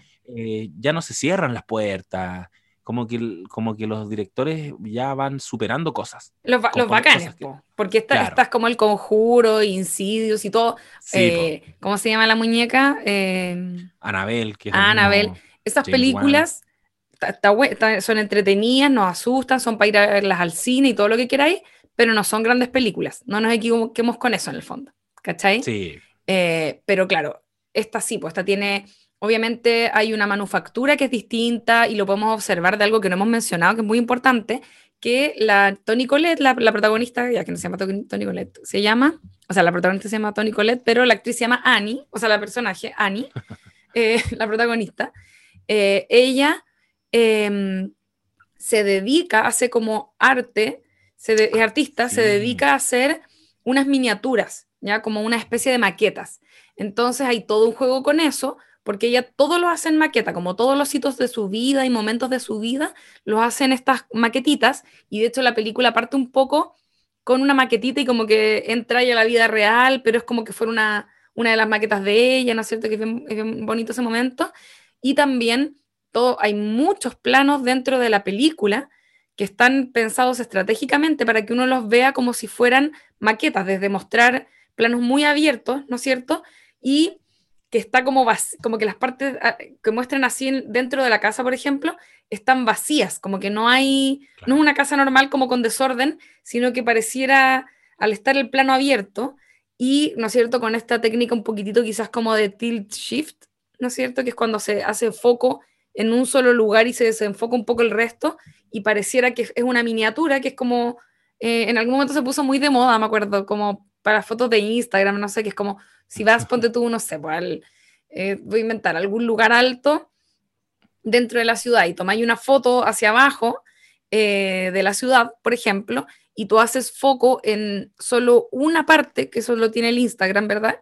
Solo una parte de, no sé, un edificio o un auto, da el mismo efecto, estoy mostrando ahora al José que ustedes no lo van a ver, pero da el mismo efecto de cuando uno ve algo muy cerca de la cara. Y, que es como que se enfoca solo una parte y todo lo demás se desenfoca. Entonces, eso da la impresión de que esto fuera como una miniatura, ¿ya? Em, y, y, en la película eso lo usan caleta todo el rato, como planos muy estratégicamente hechos para que se parezcan a estas eh, maquetas que hace la, el personaje, ¿no es cierto?, de, de Tori Colette, que, que, es su arte, ¿verdad? Y que de hecho hace una agua muy creepy, que es como después termina siendo la escena del poste con la hija sin cabeza, ¿cachai? Como que termina siendo ese momento también entre sus creaciones que es bastante perturbador. Sí, porque ella es como una artista autobiográfica. Se supone que va a exponer. De hecho, esa es como una trama que pasa un poquito colada, mm. pero que existe. Es ella y sus, y sus miniaturas que, que parten mostrando de un, un afiche, una invitación como a, a, la exposición de ella, como parece que una artista más o menos connotada pero a raíz de todo lo que le va ocurriendo durante la película le va costando más trabajar y se empieza a obsesionar con esta, este aspecto más sórdido de su propia vida, eh, desde el mismo hecho que decís tú, ya hacer una miniatura, hacer en versión miniatura el accidente en el que falleció su hija. Eh, bueno, ocurre este accidente y ya derechamente ahí la familia queda quebrada para siempre, eh, se convierte en el elefante en la habitación, de un tema del que parece que no han podido sanar porque no lo han podido conversar. Y, y eso nos va a llevar también a otra escena que, que, la encuentro heavy, heavy, heavy, heavy en términos dramáticos y que es la, la discusión en la cena, que, que, ahí se pone todo sobre, sobre la mesa, derechamente. Se dicen las cosas entre madre e hijo que no se habían dicho. Y que, y que, y que no me ha explicado qué es lo que nos habían dicho, ojo en este grupo ah, de apoyo. ella como se le murieron dos personas de... Primero empieza a ir al grupo de apoyo, parece cuando se le muere la mamá, y después cuando muere la hija, va de nuevo, eh, porque en el fondo, ¿qué onda? Como se le murieron dos personas importantes como bueno, en menos de una semana, y la hija, que no es menor, en el fondo la otra señora por último era, era una anciana, ¿cachai? Eh, y ahí ella conoce a este personaje que es la tía Lidia, ¿no es cierto? Que es una señora media creepy que se, se le acerca a hablar. Eh, y ella cuenta un episodio que tuvo en el que se despertó sonámbula y, o sea, no, lo recuerda, de hecho solo despertó junto a la cama de su hijo con el hijo y ella bañados en solvente de pintura o algo que debe ser inflamable, ¿no es cierto? Y un encendedor en la mano. Entonces es como una cosa piola. Entonces como que eh, casi que no le creían que era sonámbula. ¿Cachai? Era como un poco ser el rollo, pero bueno, una situación muy creepy que obviamente nunca habían terminado como por sanar realmente o conversar para descomprimir, ¿no es cierto?, esa tensión extraña que les creó esa situación muy desafortunada. Em, y, en fin, eh, Tony Colette está como con muchas cosas encima, como pasándolo muy mal con la weá de la hija, y ocurre esta situación que comenta José Manuel. Que, que en definitiva... Eh hemos visto que están tratando de, continuar con su día normalmente, pero ya la, situación está súper tensa, está súper quebrada la dinámica del interior de la familia y eso se ve retratado en una cena en que justo el, vemos, lo primero que vemos es que la mamá está terminando de hacer esta reconstrucción en miniatura del vehículo y el poste en el que murió su hija. Entonces ya, ya, ya cachamos que la está patinando un poquito, como por, por qué chucha está haciendo esa weá. Y llega el papá y queda impactado, le dice, oye, le, está avisando que ya hizo la cena, que baje a, a, comer y se encuentra con eso y le dice, ¿por qué estás haciendo eso? Mm. dice, pero, y ella como muy, pero, ¿qué? ¿Pero por qué? ¿Qué onda? ¿Qué tiene de raro? Oye, ¿te imagináis? Nuestro hijo lo ve ¿te imaginas el dolor que le, que le, va a generar? Y dice, ah, pero si esta es una visión 100% objetiva del accidente, como que no entendemos y ahí ya nos empieza a parecer extraña ella, como, como no, es, no es capaz de ver la weá que está haciendo. Y Filo le dice, ya sabéis que si queréis baja a cenar, si no, no. Ya tensión de entrada. Y ahora vamos a ver la cena a la que van a bajar, en que están todos muy callados, están comiendo, y, y ella, oh, puta que seca Tony Colette se nota que está conteniendo una incomodidad y una rabia y, un odio parido contra su hijo, una, una, una sensación que solamente eh, la, que muy bien lo logras ver con su expresión. El hijo muy como pidiendo permiso por estar ahí y como que le pide que, le alcancen, no sé, pues la ensalada y está como todo el rato comiendo muy piola, el papá está como ah, tratando de romper el hielo y la mamá simplemente está con cara de culo mirándolo con una sensación como de, bueno, no quiero que estés sentado en esta mesa, como, como mucha rabia. Y en un minuto el hijo empieza a hablar como, oye, papá, está súper rica la comida, te sí, que muchas gracias, hijo. Y ella como que hace una risita. y esa weá es tan real. es igual, ¿quién no ha estado en esos, no sé, grupos de gente donde hay alguien que no quiere estar ahí y está, podéis ser tú mismo? O, o, si pasáis mucho rato con una persona, eh, alguna vez hablaba con mi polola cuando, cuando chico te iba a quedar a casas de primo y, y estáis todo el verano en la casa del primo y después te das cuenta que puta quizás el primo, puta quizás no tenéis tan buena onda con el primo y ya después llega un punto en que, ojo, no quiero, no quiero saber de este weón, no ha hecho nada, pero te aburriste de una persona, ella está aburrida del hijo. Eh, y está así como, como con rabia, como una risita pesada. Y ahí el hijo la queda mirando y le dice, eh, ¿tienes algo que decir, mamá? Y yo como, ¿yo? ¿Pero por qué? Eh, no sé, pues siento que parece que nos quieres decir algo. No, ¿para qué te voy a decir si te vayas a reír de lo que te diga? tóxica. Y, dice, ¿cuándo me he reído de ti? No, sí, y empieza, y empieza a escalar, empieza a escalar. Ella, él le dice, parece que con el fondo la insulta, entonces ella sí que se para y le dice, nunca, como que se desata una rabia que no, para la que uno no está preparado cuando está viendo esa escena, como, como una fuerza y, se para Tony Colette y le dice, nunca me vuelvas, más me vuelvas, me vuelvas a hablar así, soy tu madre, no me puedes insultar, ¿qué te has creído? Eh, y, y, el rollo que le tira es que eh, si mm. acaso hubieras tú, hubieras tenido la capacidad, como la responsabilidad de asumir tu error, no estaríamos intentando, o al menos podríamos intentar que esto ocurriera, que esto llamado familia ocurriera, pero si ni siquiera eres capaz de asumir tu responsabilidad, yo entiendo que lo estáis pasando mal, entiendo cómo te duele esto que te ocurrió, ojalá yo pudiera quitarte ese dolor, ojalá, ojalá no estuvieras pasando por ese dolor, pero si ni siquiera eres capaz de asumir la weá, el cagazo que te mandaste, al menos habría valido la pena la muerte de ella porque puta, nos habría unido, ¿cachai? Y ahí uno entiende que el cabro parece que no ha asumido tampoco su, su responsabilidad, parece que no estaba tan equivocada eh, la mamá. La sensación que me dejó la, la, escena cuando la vi justamente fue esa, fue como, oh, chucha, parece que, parece que igual tiene un punto ella, porque yo todo el tiempo hasta ese momento estoy como, oh, igual es tu hijo, igual la weá terrible que le pasó, como, apáñalo. Pero como que cuando me, me dicen, es, me sueltan esa weá en la cara, me encuentro con, no, pues el pendejo parece que no, no ha reconocido tan abiertamente el cagazo y de hecho ahí le tira y le dice, oye mamá, ¿y, ¿y por qué tú la dejaste ir a esa fiesta? ¿No he pensado que quizás si no la hubiera, si no lo hubieras mandado a la fiesta esto no habría pasado?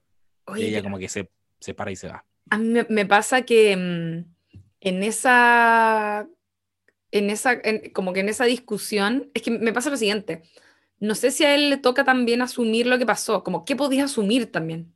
¿Cachai? es como, son esas situaciones de la vida que son de mierda nomás, pues no tenéis ninguna, no, no sabéis cómo sentirte porque no hay, solución, no hay una solución. No es como si es que me equivoqué. Pico, esa hueá, lo mismo, si la pendeja se murió de una forma terrible igual, como que...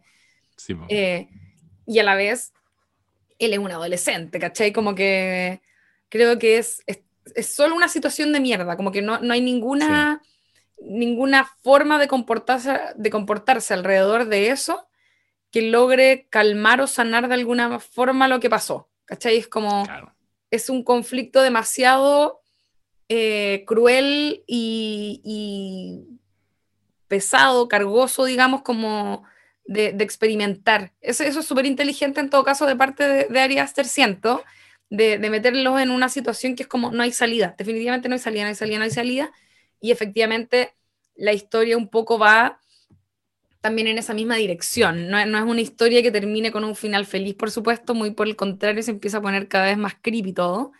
Eh, y bueno, eventual, ahí también, no, sé si era en esa misma escena, pero llegó un momento en que ella también como que le reconoce a él que no lo quiso tener, como que había todo un... El, es después, eh, es que hay una, hay una escena en que ella tiene una pesadilla eh, y se va a meter a la... O sea, la pesadilla es que se va a meter a la pieza del hijo y, y de la nada le empieza a decir que eso, que yo ni siquiera te quise tener, yo traté de abortarte, eh, y nuevamente aparece el, cabro rociado en, no sé, en algún ah. solvente, pero, pero lo estaba soñando. Es un sueño, pero, pero aparece ese, ese sentimiento para uno como espectador que, ah, ya, esta loca ni siquiera lo quería tener, esta loca nunca, quizás nunca lo ha querido tanto realmente.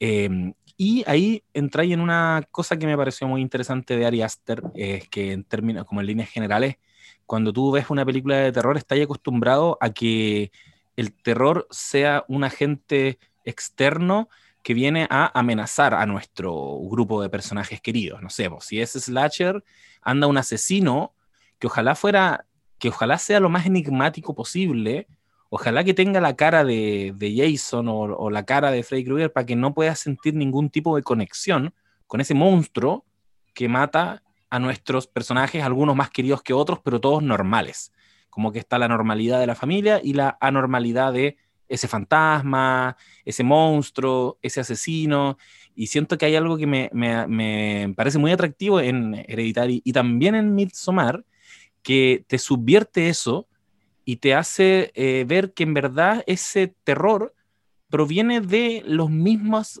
las mismas, las propias relaciones entre las personas, entre los personajes. Ahí está el germen.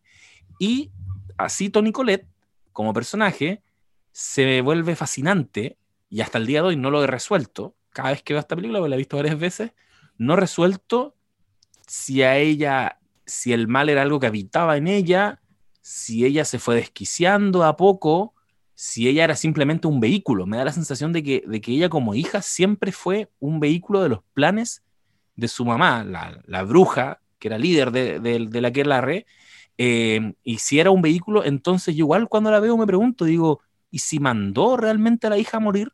Porque ya sabemos que, ese poste estaba tallado, que esa niña tenía que chocar. Hay un momento en que están en clases hablando de un mito griego, eh, en clases del, del, cabro del colegio, y el profesor les pregunta, como que tú no pescáis mucho esas conversaciones, pero me da risa que siempre en las películas lo que están hablando en clases explica mucho lo que, de lo que se trata la tiene que ser temáticamente relacionado.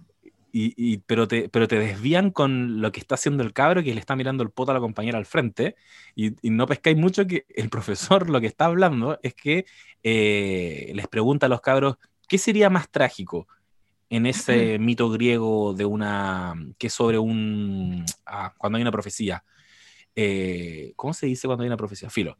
Como que está hay un personaje claro, claro, hay un oráculo que da una profecía y que dice que a este personaje le va a ocurrir X cosa y es inevitable, el destino es inevitable. ¿Qué sería más trágico? ¿Que él supiera que hay otras opciones o aceptar que, es inevitable y hay una, una compañera tira el rollo y dice, sería más trágico que le dijeran que puede evitarlo porque hay, hay esperanzas y siempre la esperanza es más terrible, bla, bla, bla, bla. Te están tirando el rollo en el fondo de que todo, todo lo que fue ocurriendo en esta película estaba efectivamente determinado. O sea, cómo el cabro iba a ser capaz de cachar que en ese poste tenía que chocar la, hermana, y, pero ese poste efectivamente estaba tallado. Entonces, ahí tú igual te preguntas y, le y te haces la pregunta que le hace el cabro a su mamá, ¿por qué la mandaste? Si es súper raro que la mande, por lo que decía y tú, sabiendo que el cabro iba a copetearse, porque ella lo sabía. Te dicen al tiro que él no la engañó. Ella no se compró que él iba a una cena. No, ella sabe que va, va a un carrete. Eh, ¿Y por qué se insistió tanto en que su hija fuera? Entonces, como que siento que hay fuerzas que, que luchan al interior de, del personaje de Tony Colette, de Annie, desde el comienzo. Siempre están. Y lo que va haciendo Ari Aster es que te las va como, las va liberando de a poquito. Y, y, de a poquito pareciera que la están poseyendo, pero no, no la están poseyendo, está emergiendo algo que hay dentro de ella. Y ese mismo grito en esa escena, cuando se para, e, es un es medio diabólico incluso. No me vuelvas a... Tony Colette tiene esa capacidad de, de encarnar en sus emociones, en los gritos y en la intensidad, una weá un poco terrorífica como cuando, bueno, cuando, cuando se encuentra el cuerpo sin cabeza de la hija, también hay un grito ahí que te dice como que me produce extrañeza ella, esta mamá, no, no es rara, tiene alguna weá, y, y, después ya te vas dando cuenta que efectivamente se entrega a ese destino y, y se la va comiendo. Claro, yo creo que también, claro, o sea, es como que la, la, la mamá, su, su, mamá, ¿no es cierto?, es full bruja y como que aún muerta sigue presente tratando de llevar a cabo eh, lo que es, se supone, el destino para su aquelarre o para su, qué sé yo, orden de brujos, como que, bueno, eventualmente te dicen que la vieja era como casi que la reina del, del, grupito. Em, y claro, lo, lo, vas viendo de a poco. Yo insisto en que las señales están súper claras desde el comienzo. Ella como que lee una, una cosa que, como un papel que le dejó escrito la mamá antes de morir, donde dice que em, ella va a tener que vivir unos sacrificios, pero tiene que mantenerse como en calma porque es todo por un bien mayor, ¿cachai? Eh, la niña dice en un momento que ella cuando era chica, en realidad querían que naciera hombre, que, que fuera hombre, eh, en fin, como que te van explicando un poco toda esta situación de a poquito. Eh, y bueno, terminan llevándote a lugares muy bueno, satánicos. Como que no se me ocurre otra palabra para describir lo terrible eh, y lo terriblemente como, bueno, así de verdad, donde hay unas escenas que dan mucho miedo y que son súper impactantes, como que todo el rato te están llevando al límite de lo que podéis llegar a, como a ver y sentir en este contexto, como que, que tú decías y era un poco más normal. Ahora, yo quiero decir algo, críticas. Eh, a mí el personaje de Gabriel Byrne, que es el, el papá, ¿ya? Que es el mismo cura de Stigma, que habíamos hablado hace poquito de esa película. ¿Verdad? Yo quería hablar de, de esa película, todo esto, y eh, en fin, la sacaron de las plataformas justo cuando a mí se me ocurre eh, comentarlo. la weá es que su personaje es súper pasivo, pero como a un nivel medio molesto. Que cuando a mí mm. me, me aparecen ese tipo de situaciones, es como, mm, igual ahí como que anduvo guateando un poco el guion, ¿cachai? Como que es demasiado pasivo y de, de, hecho hay un problema importante, que en algún momento a él lo llaman del cementerio para decirle que se robaron el cuerpo de la abuela y el weón no hace nada al respecto, ¿cachai? No, no es menor, como que ya está bien, no le querís contar a tu mujer como para no, eh, no sé, ponerla nerviosa, pero es como loco, se robaron el cuerpo de la señora, como que está acuático igual, ¿cachai? y, nunca hacen nada, nada, nada al respecto, ¿cachai? Y en general el caballero no hace nada, ¿cachai? Entonces como que lo, lo, siento demasiado pasivo como para ser un personaje tan importante dentro de la casa, ¿cachai? Como que lo ocupan de manera muy instrumental para algunas cosas, pero en general es como que no tuviese voluntad y que chucha igual. Sí, es súper eh, Perkin y muy pusilánime el, el papá.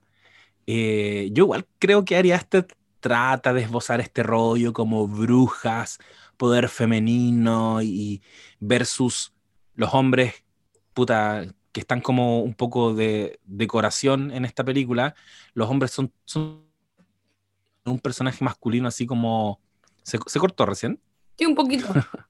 Pero ah, ya, a mí me parece que me está guateando el internet. Pero como que los personajes masculinos no son, eh, no, no, no, son, no son interesantes en, en, general, son todos bien como que se dejan llevar por esta situación y este escenario que fue finalmente impulsado por puras mujeres, desde la mamá, desde, o sea, la abuela, la mamá, la hija estaba llamada a, a un destino superior, el, el no, pero es verdad, es verdad que que, dan ganas de pegarle unos charchazos al personaje Gabriel Byrne.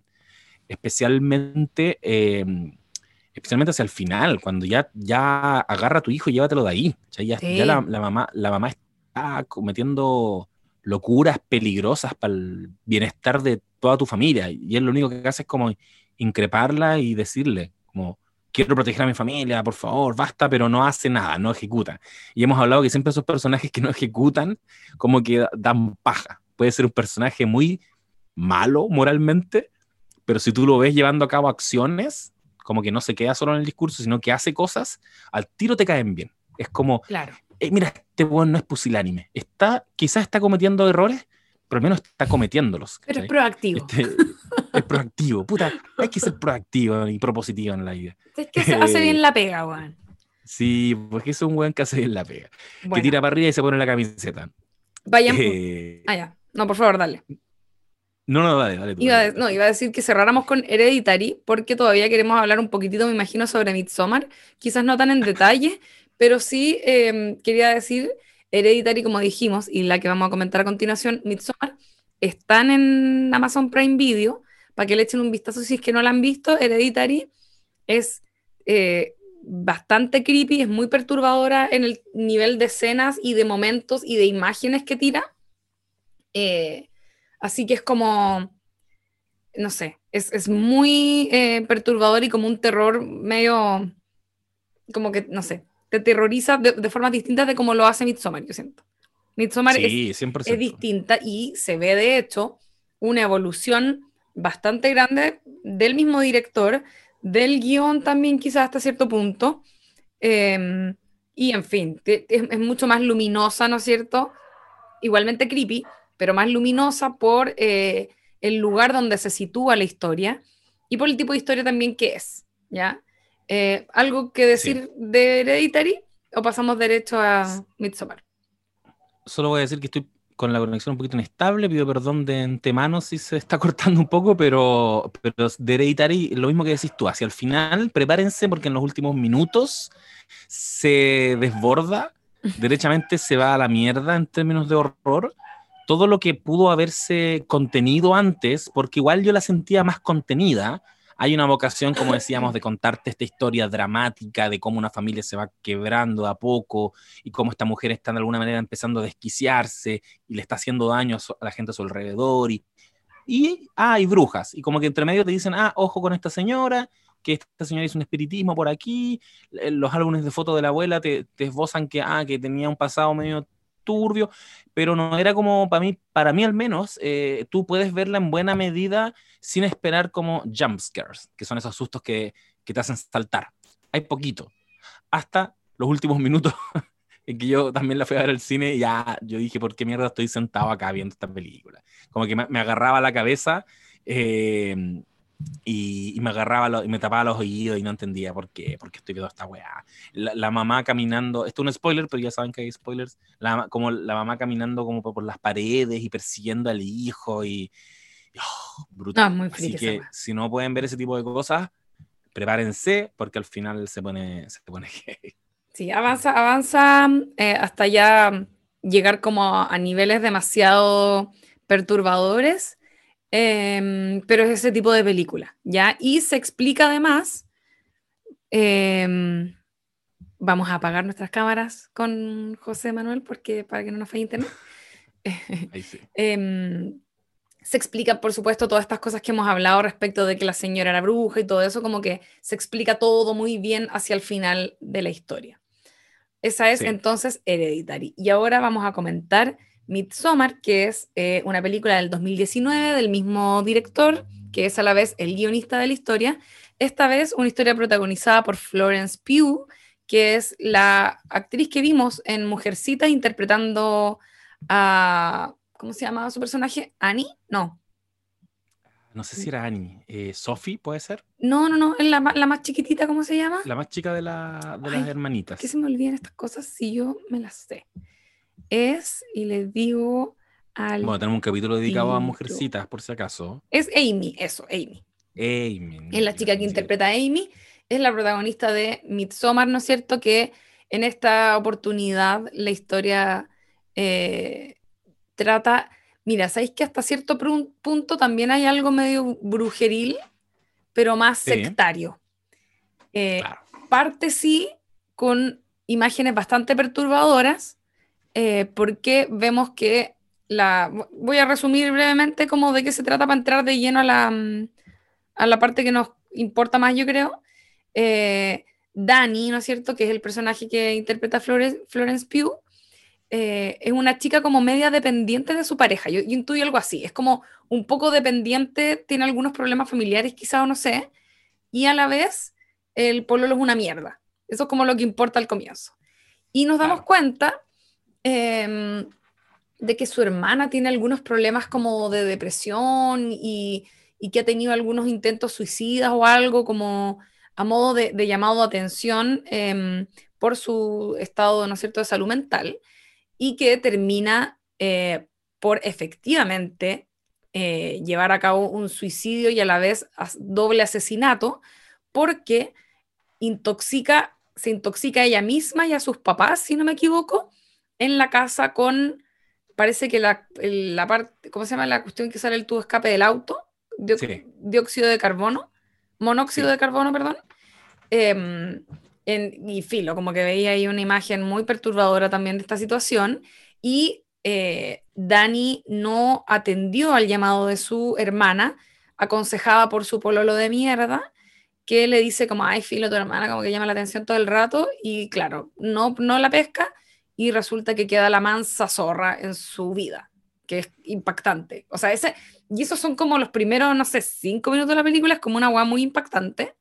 Eh, y después entramos de lleno a la verdadera historia que vamos a ver, que es que el pololo de mierda con sus amigos de mierda, que son todos como antropólogos y qué sé yo, tienen ganas de irse de vacaciones como por Europa. Típica esta gringo que sean todos como de carrete. Y un amigo medio holandés, o no sé de qué, sueco quizás. Sueco. ¿De qué parte es la weá? Todo esto? todo esto es en Suecia. De hecho, esta es ah, coproducción estadounidense-sueca. Claro. Y un amigo de intercambio sueco, ¿no es cierto?, les dice, oye, eh, yo ya les tengo preparada una visita a mi comunidad en Suecia para cuando vayan a Europa. Dani no estaba al tanto de este viaje que estaba preparando el pololo, entonces está como más afectada aún porque el pololo de verdad es demasiado penca. Y el cabro sueco los invita, le invita a ella también. Le dice, pero anda, tú deberías ir, no sé qué. Y Dani, en un impulso, ¿no es cierto?, desde su eh, situación muy particular de, de eh, luto, ¿verdad? Se decide ir al viaje, el polo lo acepta no de muy buena manera, los, amigos menos, y finalmente se terminan yendo todos a este viaje y terminan en la comunidad de donde viene el amigo sueco, eh, que es como, mm, tiene una onda media Amish, ¿no es cierto? Y te das cuenta rápidamente que son una secta creepy a cagar. Esa es como la, intro que yo haría a la historia. Exacto.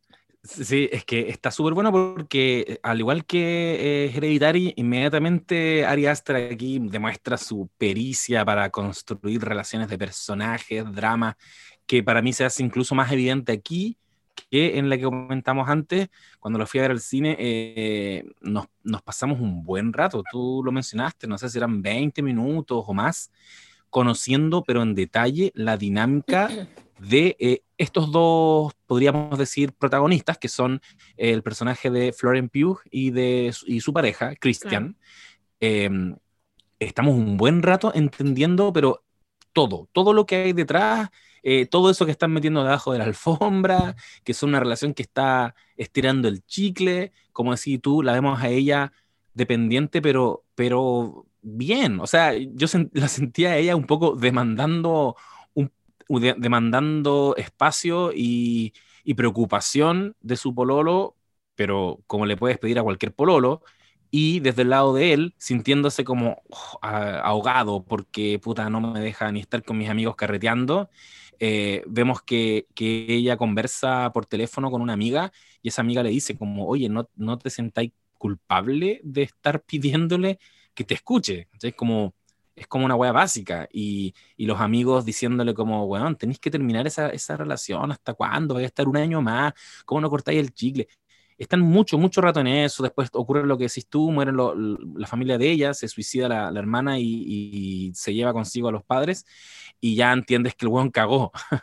ya no va a poder por un buen tiempo cortar esa relación porque ahora sí que tiene que de alguna manera ser un apoyo para ella.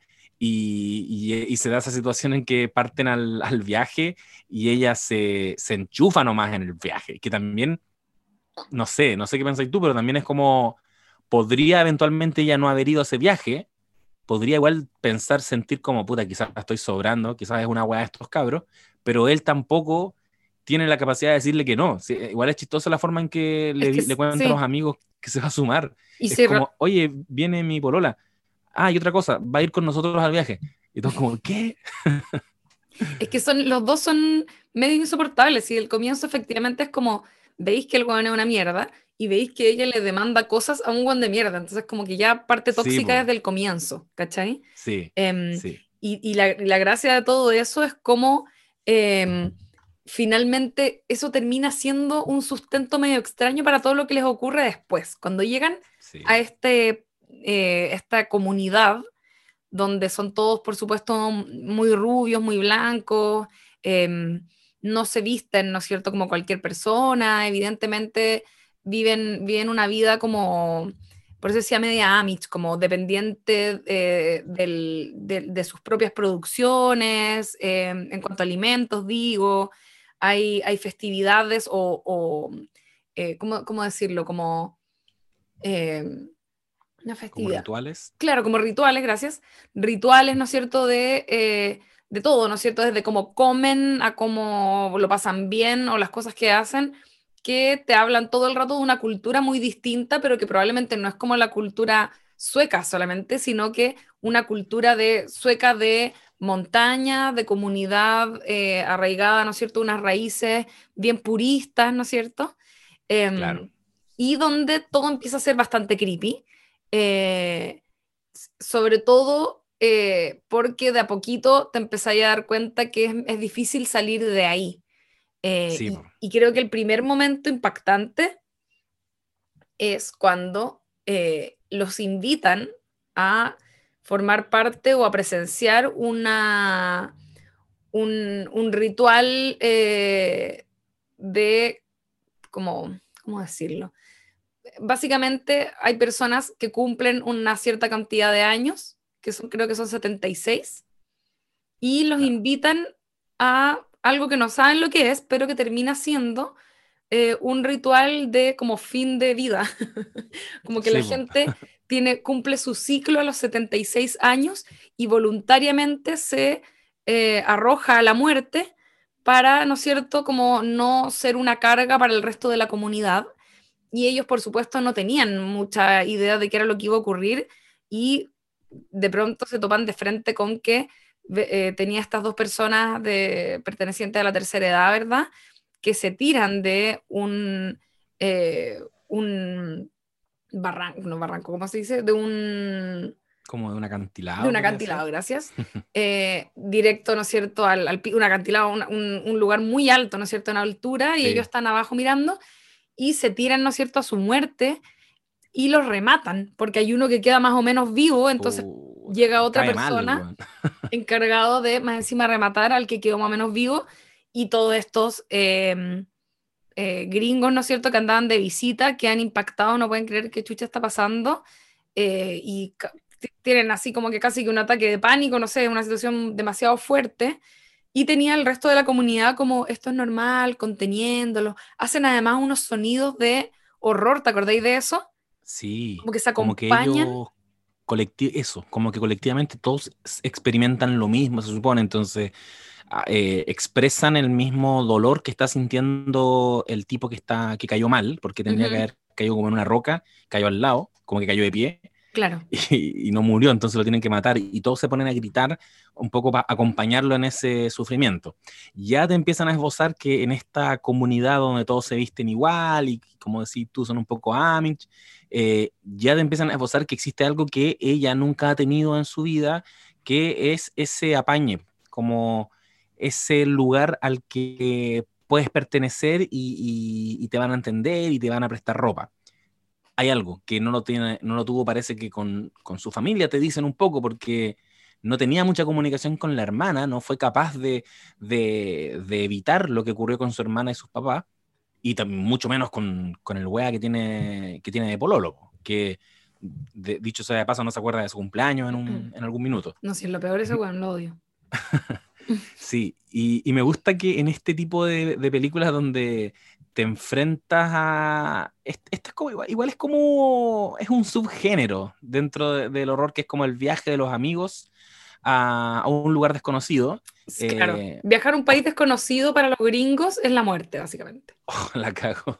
de hecho hicieron una versión de... Hay una versión de Eli Roth que es viajar a Latinoamérica y que creo que se llama The Green Inferno, ¿cachai? El infierno verde, obvio, porque así es Brasil es un lugar donde hay caníbales y te van a secuestrar y te van a matar. Eh, en Hostal pasa un poquito lo mismo. Sí, totalmente. Y, acá, acá está esta lógica, y, normalmente es el lugar que... ¿Por qué funciona quizás esta estructura? Porque tú igual vas con una predisposición distinta a conocer un lugar nuevo, a, eh, a aceptar rápidamente los códigos de ese lugar, porque tú te sientes un poquito invadiendo un espacio eh, ajeno. Entonces, sabes que todo lo que vas viendo, eh, si no se parece a lo que ocurre, a lo que se hace, a lo que se practica en tu cultura, bueno, no es problema eh, de esa cultura, de esta comunidad, sino que es problema tuyo, que soy muy obtuso, es problema mío, ¿cachai? No, no, no soy capaz de entender lo que está pasando. Entonces es, interesante cómo, cómo tú estás durante buena parte de la película entendiendo que es, que, que es freak esta comunidad, pero hasta qué punto no somos los freaks nosotros que no, no cachamos los códigos de ellos, y cuando te explican por qué estos viejos se tiran y, aceptan la muerte, tú lo explicaste súper bien, pues como para no ser una carga para los más jóvenes, y ya hasta podía entenderlo, hasta podía encontrarlo respetable, como mira, mira, está bien. Entonces, como que en ese punto en la película todavía no, no es tan natural que ellos huyan de ahí y digan, no, vamos a morir acá, escapémonos. Aparte que son, entiendo que eh, son antropólogos, están estudiando antropología. Tipo. Uno de ellos. Iban, medio dateados. Sí, eso te iba a decir. Chidi de, de, de, Good Place tiene, es parte del grupo de amigos de mierda del pololo de mierda. Y él, creo que él era el que iba más dateado de como qué tipos de weas hacían dentro de la comunidad. Y claro, todas estas cosas raras hasta el momento no son tan raras hasta que, eh, claro, hay este momento que obviamente es demasiado perturbador. Y por otro lado, el pendejo. Digamos, el momento del pendejo en la comida es como... Ah, el pendejo. Oh. Sí. Es como, e, es como un, un, ritual de cortejo, de seducción, es meterle un pendejo en la comida a alguno de los cabros. Al pololo de, de Dani, ¿no es cierto? Le llega un, un, una especie como de kitsch con un pendejo colorina adentro. Eh, muy sexy toda esa situación. Uf. Qué seductor. Muy seductora. Eh, no, la, la, cagó. Es que, como decías tú, de hecho, no sé si dijimos que había, aparte, otra pareja de, de turistas que ellos conocen allá. Ah, verdad. Que fueron, que fueron invitados por otros integrantes de esta comunidad, porque ellos al final llegaron porque Pell, uno, el amigo sueco, los llevó. Bueno, asimismo, otras personas integrantes de la comunidad también eh, conocían gente eh, en el mundo y los llevaban a, a, ser parte de, este, de esta ceremonia. Después entendemos que básicamente andaban de cacería, buscando gente para traerla y, después, eh, bueno, este ya es un salto hacia el final, pero, pero lo que ocurre es que en el fondo ellos son tributos, parte de este, de este ritual eh, al solsticio de verano. Eh, y ella es súper razonable apenas ocurre ese momento en que se tiran los viejos desde ese acantilado, ella al tiro dice nos tenemos que ir de acá y su pareja también, como que de alguna, manera igual son como la conexión más racional para uno como espectador que puede haber dicho como, loco, están en una película de terror, les informo, váyanse de ahí. Ellos, lo, ellos deciden irse, pero mediante ellos también cachamos que no se van a poder ir.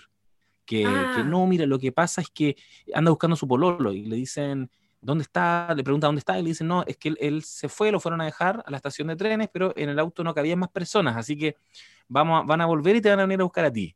Y ahí uno dice, ah, ya, la va a estar rara. Obviamente al buen lo mataron, ¿cachai? Y así empiezan a, empiezan a desaparecer todos de a poco. Claro. Y, ahí ya tú derechamente entendís que los están sacrificando, los están, se los están piteando a todos. Todo esto lo vemos a todo esto desde los ojos de Dani, que, es una persona que viene emocionalmente muy frágil, entonces súper eh, como comprensible hasta cierto punto las formas que tiene de reaccionar desde su perturbación hasta cómo se tranquiliza, em, un poco también el poder que tiene sobre ella el pololo, ¿no es cierto? Em, en intentar mantenerla tranquila también, e, el mismo hecho de que sean antropólogos como que también los hace tener eh, una apertura, ¿no es cierto?, al tipo de costumbres que pueden tener en esta comunidad, ¿cachai? Claro. Entonces como que aguantan un poco más el friquerío, por así decirlo. Pero eventualmente, claro, empiezan a desaparecer de a poquito, se empiezan a plantear, por supuesto, algunos misterios, ¿sí?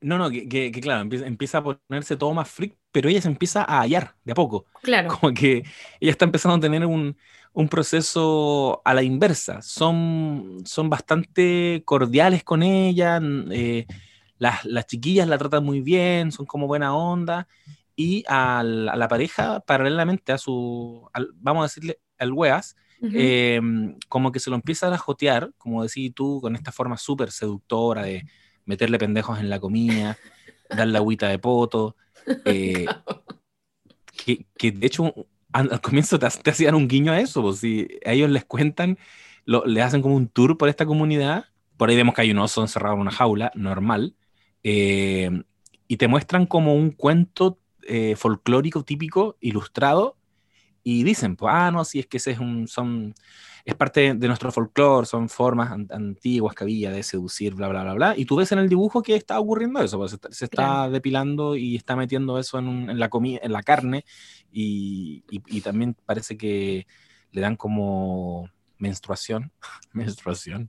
Menstruación, sí, está bien. Sí, ya. Sangre de la menstruación le dan la menstruación, de beber, eh, te habían dicho ya que esas cosas hacían. Entonces, cuando tú ves que están todos sentados en la mesa y su vaso de agua es el único que es un poquito más rojizo, y uno dice, oh, no, amigo, no te lo tomes. Y, el buen se lo toma. Entonces, están, están empezando a, experimentar esta comunidad de formas distintas. Pues Chidi, por un lado, está fascinado porque, porque el buen sí quería hacer su tesis sobre esta comunidad eh, su, tesis como para titularse, digamos. Em, está el otro, el, el, Michael, que es como ya el zorrón más apestoso que él dice como, ah, está viendo siempre como la posibilidad de culiar, como, ah, las minutes. Eh, está Michael, que es como siempre muy pusilánime en todo sentido, al punto que tampoco tenía definido su tema de investigación para titularse. Entonces le copia a Chidi y dice como, ah, ¿sabéis que voy a, desarrollarlo sobre esta comunidad también? Y tiene ahí un conflicto con Chidi. Eh, y está ella que, está experimentando esto que, decíamos, como que, mira, como, que se empieza a, le, le empieza a acomodar de a poco este lugar hasta que ya vemos derechamente en una de las, como ya acercándonos hacia el final, en que hacen el, el, juego, hacen como el rito para elegir a la reina del verano, a la nueva reina del verano, que es eh, tomarse un líquido con algún alucinógeno y ponerse a dar vueltas eh, y a bailar entre todas las mujeres. Y cuando se van cansando después de, yo, yo imagino que ya está horas bailando ahí. Sí, pues como bailar hasta la muerte. Una cosa así. Y ella gana. Y se convierte en la reina. Perdón, la última en seguir en pie gana. Por, por, por después del cansancio de estar horas y horas y horas y horas y horas bailando y dando vuelta alrededor de, ya ni me acuerdo qué. de, un, de, un, pilar. De un pilar, había un pilar, no me acuerdo si había pilar o no, pero me acuerdo que... sí, pero están girando en torno a algo, bailando, y, se da y se da algo interesante mientras bailan que, bueno, a ella siempre la guían en todo esto. las, sus nuevas amigas le dicen como, no, mira, tienes que bailar y, le empiezan a enseñar como la coreografía, porque igual era todo bien coreografiado y, y, en algún momento, como también está, entendemos que está teniendo algún viaje eh, alucinógeno, mientras tanto se pone a conversar con una de ellas, siendo que hablaban distintos idiomas. Es igual está súper loco. Como que le, empiezan a hablar y dice, oye, ¿por qué, ¿por qué estamos hablando si, si, no hablamos el mismo idioma? Como, oh, qué Y ahí uno entiende que están como conectadas en un nivel un poquito más, no sé, como muy en hongo. Muy en hongo. Muy en hongo, absolutamente. Y, y ya cuando la coronan, eh, y todos se reúnen y la, y la abrazan y la levantan. Yo siento que ahí ya como que para ella no hay vuelta atrás. Yo creo que experimenta emocionalmente un nivel de contención que parece que su, su cuerpo necesitaba en la vida, que, que uno ya ahí entiende que, que, ella se va a quedar ahí. O sea, sí. la hicieron la reina del lugar. ¿cachai? Es que, de hecho, hay algo ahí como, eh, si uno hace la lectura, digo, como ya llevándola a la vida real, en, en la vida real, la gente que termina metida en, en estos cultos, en estas sectas, por, o, o, la forma en que, en que hay de captar a posibles eh, candidatas o candidatos, ¿no es cierto?, a, a pertenecer a una secta, es gente que está emocionalmente en un lugar muy bajo, ¿ya? O muy Claro. vulnerable. Entonces, ella es la candidata perfecta para no, no reclamar, ¿verdad? Eh, viene con, como habíamos dicho, ¿no es cierto?, emocionalmente muy frágil después de todo lo que le pasó con su familia.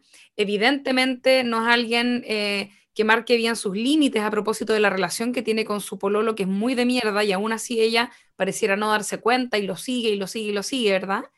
Eh, Claro. Y finalmente, claro, o sea, ya con, con- habiendo, haciendo, a- eh, perdón, habiendo hecho todas las cosas que le dicen eh, de esta secta, ella termina eh, completamente eh, sumergida en, en toda esta experiencia e incluso coronándose como la reina de- del, del verano. Entonces, como es muy, es muy loco su viaje, ¿cachai? Como Sí. es en realidad un aprovechamiento igual desde su fragilidad, pero la posicionan en un lugar en el que ella, como decís tú, afectivamente se siente llena, ¿verdad? O, o plena, incluso hasta en algún momento más hacia el final en realidad, porque después de que gana, ¿no es cierto? O que, después, ¿no es cierto? Sí, que Sí. eh, ocurre una de las escenas más perturbadoras y eh, buena igual, como creativa, ahí bien la creatividad Ari Aster, que es que al pololo finalmente lo llevan a una casita que estaba cerrada, creo que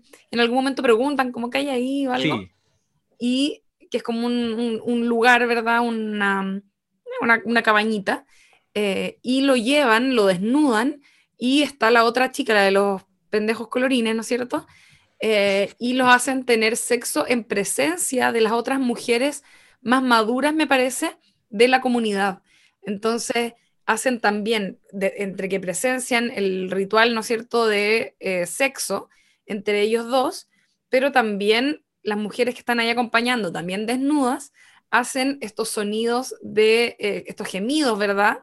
Eh, que están teniendo también las personas que están involucradas en la relación sexual. Entonces, como todo muy, claro. muy, eh, no sé. Muy eh, cómodo. claro, iba a decir peculiar. ajá, Sí, Como- jaja. terrux. Eh, loquísima esa escena igual, ¿o no? Es como lo que más... No, es una locura. Es. Sí, que, que, que de hecho yo, yo lo que entiendo es que al final están, claro, acompañando a la integrante de, de esta comunidad en sus orgasmos, están todos haciendo el mismo ruido del, o sea, no son de, no de orgasmo, perdón, de, de- de los gemidos, Claro, en su eh, iniciación probablemente, porque ella era como claro. jovencita. claro, y, y- y una de las señoras de hecho se, se acerca y, y se apoya en él y lo, lo ayuda también, pues. Lo Claro, le empuja la pelvis. Lo empuja, sí, la pelvis, por supuesto. Es todo un trabajo en equipo. Él, como también estaba bajo efectos de alguna droga, acepta toda la situación brígida que le está ocurriendo y, la, protagonista, eh, Florence Pugh, observa esto como le, dicen no vayas para allá, no vayas para allá, ella igual va como que espía eh, lo que está ocurriendo y obviamente que ya se derrumba, fue casi como hacer evidente algo que ella sabía, que el weón no estaba ni ahí con ella, y, y se va corriendo a otro lado, donde otro grupo de mujeres la acompaña a ella, pero en este sufrimiento. Y, y ese momento igual lo encontré bastante, eh, lo encontré bonito, lo encontré emocionante, como por fin también, por lo que decíamos, la están apañando en su dolor. Claro. Eh, eh, tiene una crisis, porque habíamos visto también que ella sufría de crisis de pánico y se, se queda sin aire y grita y no puede creer lo que le está ocurriendo, pero todas la ayudan a respirar, todas como que respiran con ella y de así de a poco se le va pasando, claro. se le va pasando, se le va pasando y, y se tranquiliza.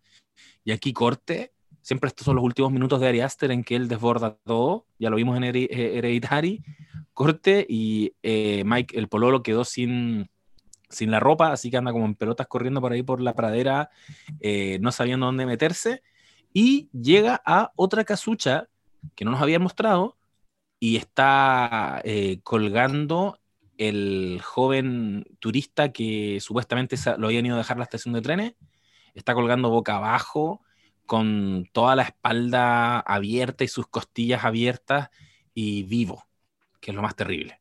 Se ve que está como respirando. Este, el, el weón se encuentra, el, se encuentra con esto y alguien llega y le lanza unos polvos que probablemente también son otro tipo de droga en la cara y lo dejan en un modo como, eh, como consciente, pero sin la capacidad de moverse. Claro.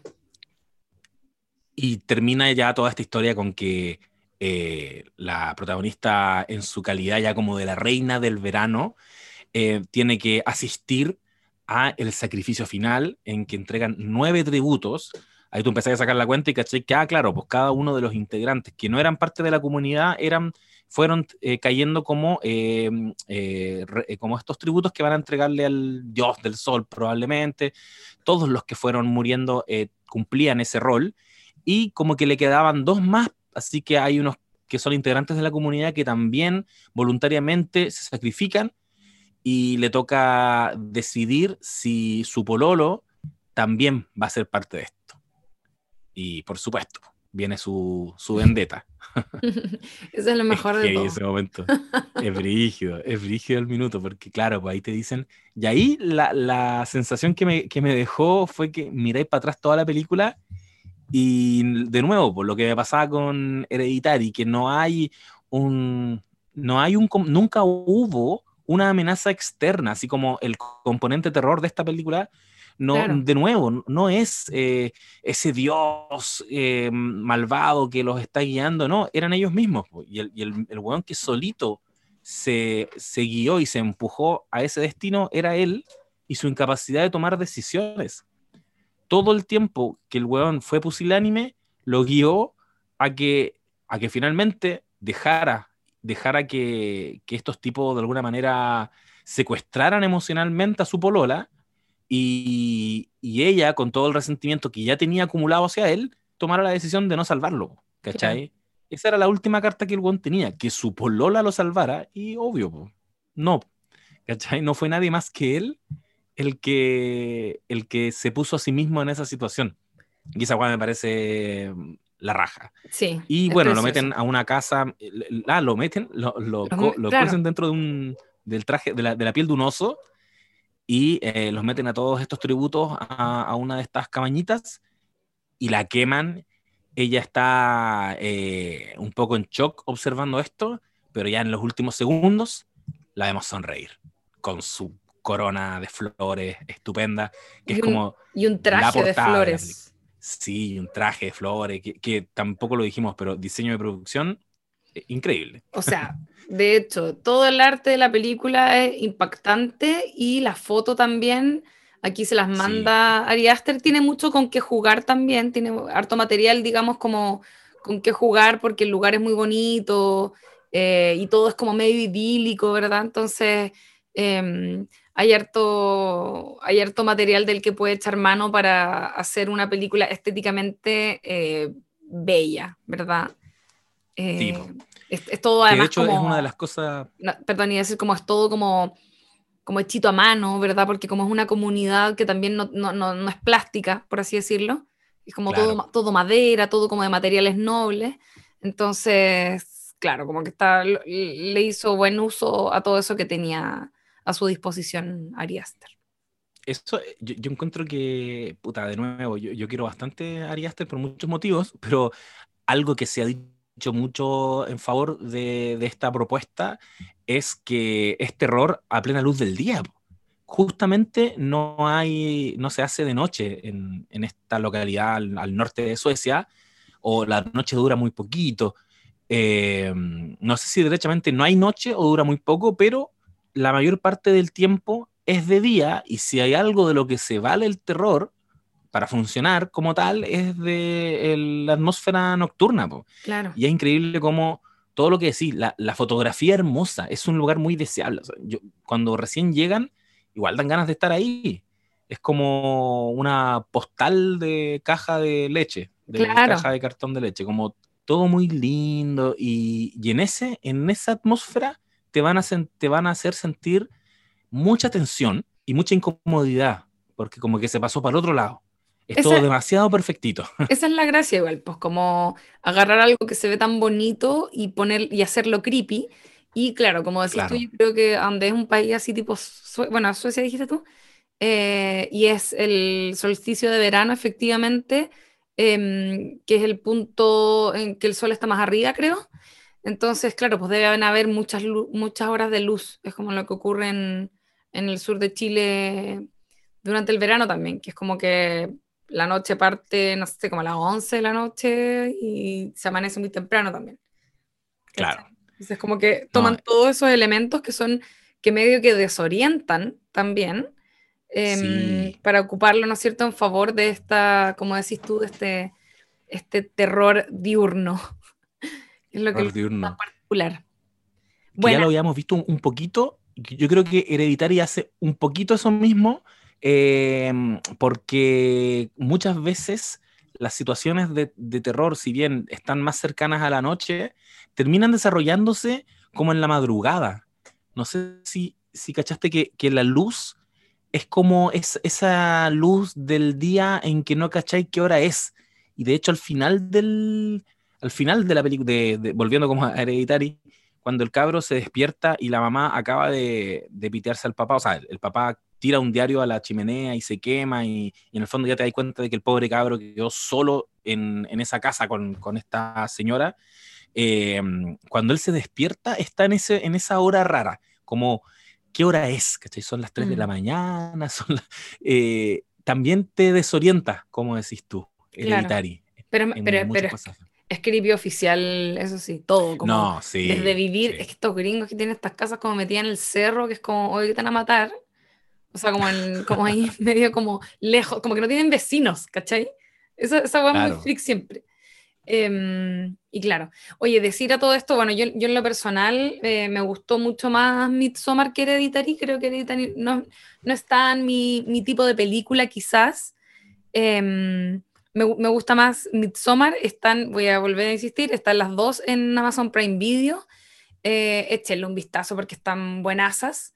Eh, y eso, y buena, Sí. Buen- buena Florence Pugh, además. A mí me, me gustó harto ella y la, la- como el- la entrega que hace en su, en su actuación. Me encanta. Me, Sí. me encanta ella, que ahora va a salir en la nueva eh, película de, de Marvel con la Viuda Negra. Va a compartir, pa- va a compartir ahí set con Scarlett Johansson, Qué par de buena. queens. Y me encanta que le esté yendo bacán. Yo no la ubicaba hasta antes de esta película. Me atrevo a decir que no tenía ningún papel tan, tan memorable. Y igual es súper joven. Después, claro, eh, apareció en Mujercita. Ahora va, se va a unir al universo de Marvel. Pero es súper talentosa y es súper simpática. Síganla en Instagram. ¿En Es muy serio? chistosa. La cagó. Es muy Ay, divertida. Ya la voy a seguir. Yo, yo no sigo estrellas en Instagram. Me caen Ah. todos mal. O sea, es que como que... mm, No, pero es que como que, está, como que al final esas redes están tan mediadas como por sus publicistas y como por cosas así, que normalmente no me gusta seguir mucho Mm, como gente que está en autobombo, que en el fondo nunca te tira nada, nada real, como que me molesta un poco eso. Te cacho. Bueno, Pero ella si espe- es especialmente, eh, yo diría que no. Ya, bacán. Sí, hay algunos que son simpáticos igual. Quizás hay un puta, quizás hay un guionista detrás de, de lo simpáticos que son. Pero Tiene- ella se ve tan sí, natural. Tiene tan su. CM, tipo así como su contralorito, pero, Claro. un buen Es CM. que Boya Horseman, Boya Horseman nos reveló cómo funciona ese mundillo. po. Sí, po. O sea, es que imagínate, sí, imagínate Kanye West, que evidentemente nadie le revisa la... Es, ¿cachai? Es como Piñera, pues como que se le, se le arranca la moto si es que no lo anda ahí eh, como fiscalizando, ¿cachai? En Sí, actuar. es heavy. Bueno, eh, yo creo que ya acercándonos hacia el final, Sí, ya estamos. eh, Estamos ready. hay un- este fue nuestro capítulo dedicado a, a estas dos películas de Ari Aster y a Halloween en general. Eh, ah, Ari Aster también tiene cortometrajes que están interesantes, los pueden encontrar por ahí. Hay uno que yo, que yo pillé que se llama Munchausen, que es como el, es la, la penúltima cosa que escribió antes de hacer Hereditary, porque el- lo último que hizo fue un corto, como su último corto es otro que no vi y que fue mucho más comentado. Voy a buscar el nombre por acá. Fue el, pero fue tiene el que que, ver- el que se ganó probablemente la posibilidad de hacer las películas. Exacto, que es algo de los no sé cuántos, los Johnson. Sí, es como la familia, aquí. no sé cuánto. Sí, y, y se nota el tiro. Nosotros alguna vez hablamos de. Ah, se llama The Strange Thing About the Johnson. la- la- aquello extraño sobre los Johnson. Es un, es un, perdón, es un corto que él hizo el 2011. Eso fue lo, lo que hizo antes de Hereditary. Y antes de este corto está el que yo vi. No, es al revés. Munchausen es del 2013. No me digas. Sí, ah, con ya. Munchausen entonces quizás se ganó la oportunidad de hacer... Ah, heavy. Ah, no, pero mira, Es tiene que- hartos es- más. Tiene otro No, después sí, sí. que dice cabeza de tortuga. Tiene unos, unos cor- Ya. hartos cortos. Está bien igual, me, Ah, me ya. gusta ya. porque es Entonces como... me estoy ya. es gente que está haciendo bien la pega como hasta llegar al, al- al punto de ganarse su posibilidad de dirigir una, una película. Está bueno eso. Que no sea todo regalado, Sí, digo yo, tienes uno razón, tiene que tener oficio. sí, po. Estos No, jóvenes de la y-. Y, y me gusta también cuando reivindican el cortometraje, es un gran formato, es un Es gran que él- formato sí, para po. contar historias. Y es el Dos mil- formato que tienen los estudiantes de cine. Él evidentemente tiene que haber Sí. pasado por alguna escuela o algo así eh, de cine para llegar, digo, a, a este, a este oficio, ¿no es cierto? Con, con- Claro. con este nivel de expertise y todo lo que tú quieras. ¿Viste? Exacto, bueno, De niño, él Aster estaba un- obsesionado con las películas de, de terror. Mira, y tiene un 2, 3, 4, 5, 6, tiene siete cortos para que lo aclaremos al tiro, que los hizo entre el 2011 y el 2016. Y Munchausen lo hizo el 2013, lo, lo encuentran, eh, échenle una mirada, el nombre lo dice todo. eh, nosotros alguna vez hablamos de este, de este síndrome en el capítulo de, mm, de Sharp Objects, ¿te acordáis? Sí, pues. Tremenda sí serie. solo- Tremendo capítulo, ¿ah? Revísenlo, está Sí. para atrás. Pero tremenda miniserie y tremendo capítulo que nos mandamos. Tuvo. Ese capítulo Yo, yo con esa serie, yo con esa serie supe que existía este síndrome Munchausen, que es una locura. eh, quienes no cachan tiene que ver con que Yo lo, yo lo son- supe por Eminem. Me acuerdo que comenté eso, creo, en su momento. Oh, ah, verdad, verdad. Puta, es en definitiva eh, padres o madres, mayoritariamente madres, ¿no?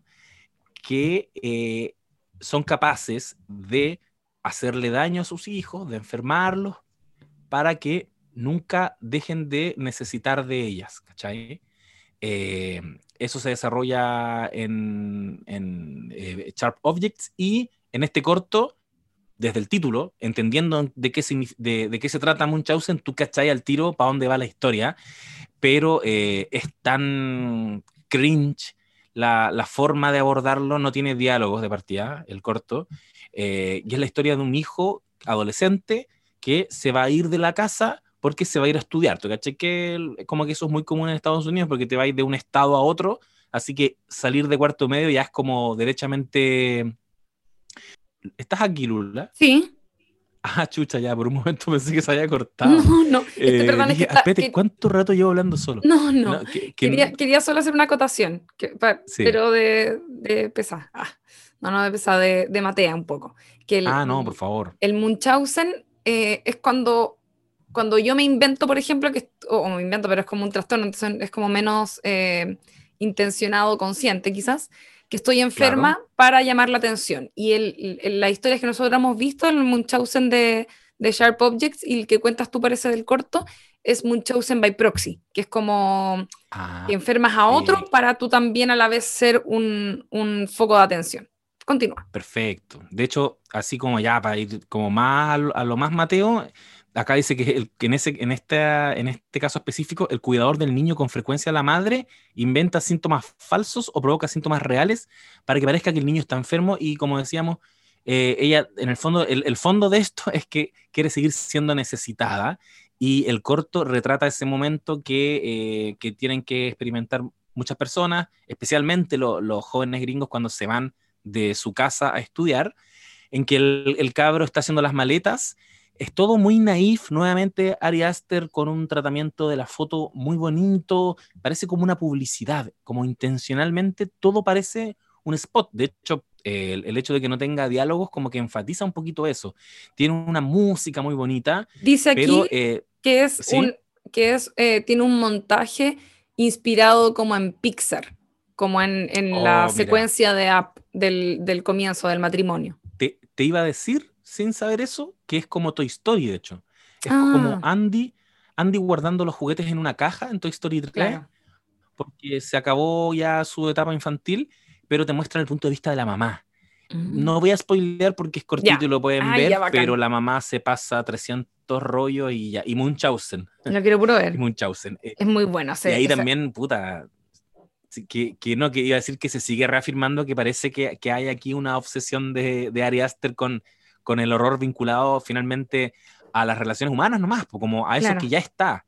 ¿Cachai? Una mamá que tiene que ver partir a su hijo, listo. Ahí empieza la historia de terror y, no, no, necesitas nada más. Eso habla de un gran artista, diría yo, fíjate. Me gusta.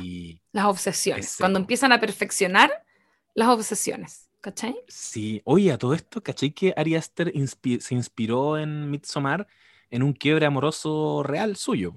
Concha su madre. Es un, psicópata cancelado después Arias. ¿Cuál de los dos será? ¿Habrá sido Florence? Florence Pugh en la historia? Mira, ojalá que no hice un mea culpa. No sé. Sí, no sé qué es sería, peor. sería, sería, más bonito eso, que el se, se, perciba a sí mismo como un wea. Como, mira, yo la dejé partir. Sí. sí. Porque esa sonrisita al final, viendo cómo se quema el weón, espero que no seas tú. Espero que no seas tú, esto.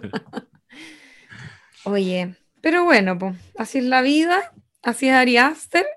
Eh, ¿Cuánto saldrá con algo nuevo? No sabemos, porque yo aquí, eh, cuando lo busqué en, IMDB, me pareció que no salía, no salía Aster, eh, no salía como que estuviera con algo en preproducción, te diré.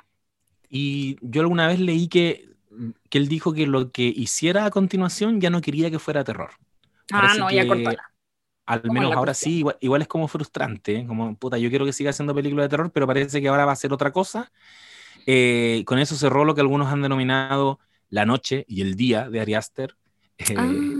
siendo la noche Hereditary, Midsommar el día. Sí, igual creo que dialogan mucho ambas películas en Totalmente. muchos niveles que no vamos a alcanzar a desarrollar hoy día, pero, pero está súper bueno. También se habla de, de, este género, de esta camada nueva de directores, la han mencionado con un concepto muy snob, que es elevated horror, que es como un terror elevado. Y meten en ese saco a, a Robert Eggers también, que hizo La Bruja, El Faro, eh, y Jordan Peele, a quien también le dedicamos un capítulo, que tiene tiene una mirada muy interesante también del terror, más vinculada a la comedia y todo el tiempo hablándote de tensión racial en Estados Unidos. Claro. Estoy súper de acuerdo con lo que decís del día y la noche y ahora me cae bien y que filo, que sea lo último que haga terror.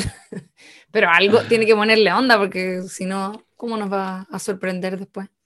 Que se haga una serie, pues, para poder seguir hablando de él. Sí, sería bueno que hiciera una serie. Ya entreguense todo el mundo a la serie nomás y la gente le está dando para dejar películas. Sí, Sí, para eso es este podcast. Ah, ¿Para qué más? y ya. Pues, entonces? ¿Estaríamos? Oye, muchas gracias. Estoy con mi compañero entonces, José Manuel Bustamante, Buena Pique en Instagram, urgente difundir en Twitter. Eh, la Chiri no pudo estar con nosotras hoy día porque estaba trabajando mucho y porque además eh, no la íbamos a hacer pasar, dijimos, por esto de ver películas terroríficas, ¿para qué? Nuestra Chiri quería, nosotros la cuidamos, eh, pero ya estará con nosotros en un próximo capítulo. Entonces, yo soy Lula la del Barrio también en Twitter e Instagram, por si les interesa ver qué yo ya tengo para decir. Nada muy interesante, seamos honestos.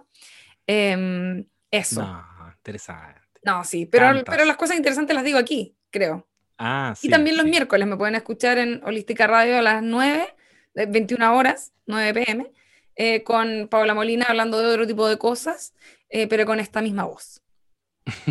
Eso fue nuestro especial Halloween, donde quisimos hablar de, este personaje que nos parece tan interesante. Miren, siempre quedan cosas en el tintero, la conversación tiene que continuar en redes sociales, en la caja de comentarios de SoundCloud, hasta correo nos pueden mandar si quieren a no sabes nada podcast.gmail.com. Yo soy Buena Pic en Instagram, soy Urgente Difundir en Twitter y estoy siempre revisando los mensajitos y estamos anotando todas las recomendaciones. Y Uf, tenemos series en, espera todavía. Iba a decir, síganos en No Sabes Nada Podcast, en Instagram. Y en Twitter me parece que también tenemos Twitter, es nsn-podcast. Podcast. ¿Sí? Eso es. Así somos en Twitter, sí. Quiero, quiero aprovechar, voy a mandar un saludo, permiso. Quiero mandarle un saludo a todos mis... Eh, acabo de ver que había alguien atrás tuyo y no lo había visto en todo el rato, entonces fue como una película de terror, igual un poco.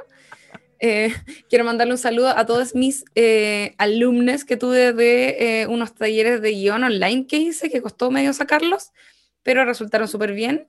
Estaré haciendo próximamente por si a alguien le interesa, para que estén ahí atentis. Lo estaré publicando en, mis, en, mi, Instagram particularmente. pero quiero mandarle un, un saludo a, mi, a mis cabres que eh, no sé, son tremendos. Como que siento que aprendieron caleta, tenían muchas ganas, eh, como que me apañaron en toda mi situación que tuve y me interrumpida. Así que un saludo para ellas. Eh, si que están escuchando esto, eh, si ven las, estas películas que comentamos también, hay un montón de, de cosas ahí que son analizables y dignas de, de, de como escudriñar en términos de guion. Así que es un besito para, para mis, mis estudiantes, que me creo, mis, personas que asistieron al taller, básicamente. Saludos a todos los pequeños saltamontes de, de del barrio. Eh, que, ah, te quería dar para tu tranquilidad decirte que cuando yo apagué mi cámara, ahí entre medio entró mi hermano a la pieza. Entonces, ah, ya. Otra. No es una aparición. No, no es una aparición. No es como que están penando y de pronto había un, ser humano detrás mío. De hecho, él yo creo que quería pasar piola. Ahora se está enterando de que, no pasó piola. Eh, bueno, eso, eh, un abrazo a todos y nos escuchamos, ojalá la próxima semana, sino muy pronto en No Sabes Nada Podcast. Adiós. Chao, chao.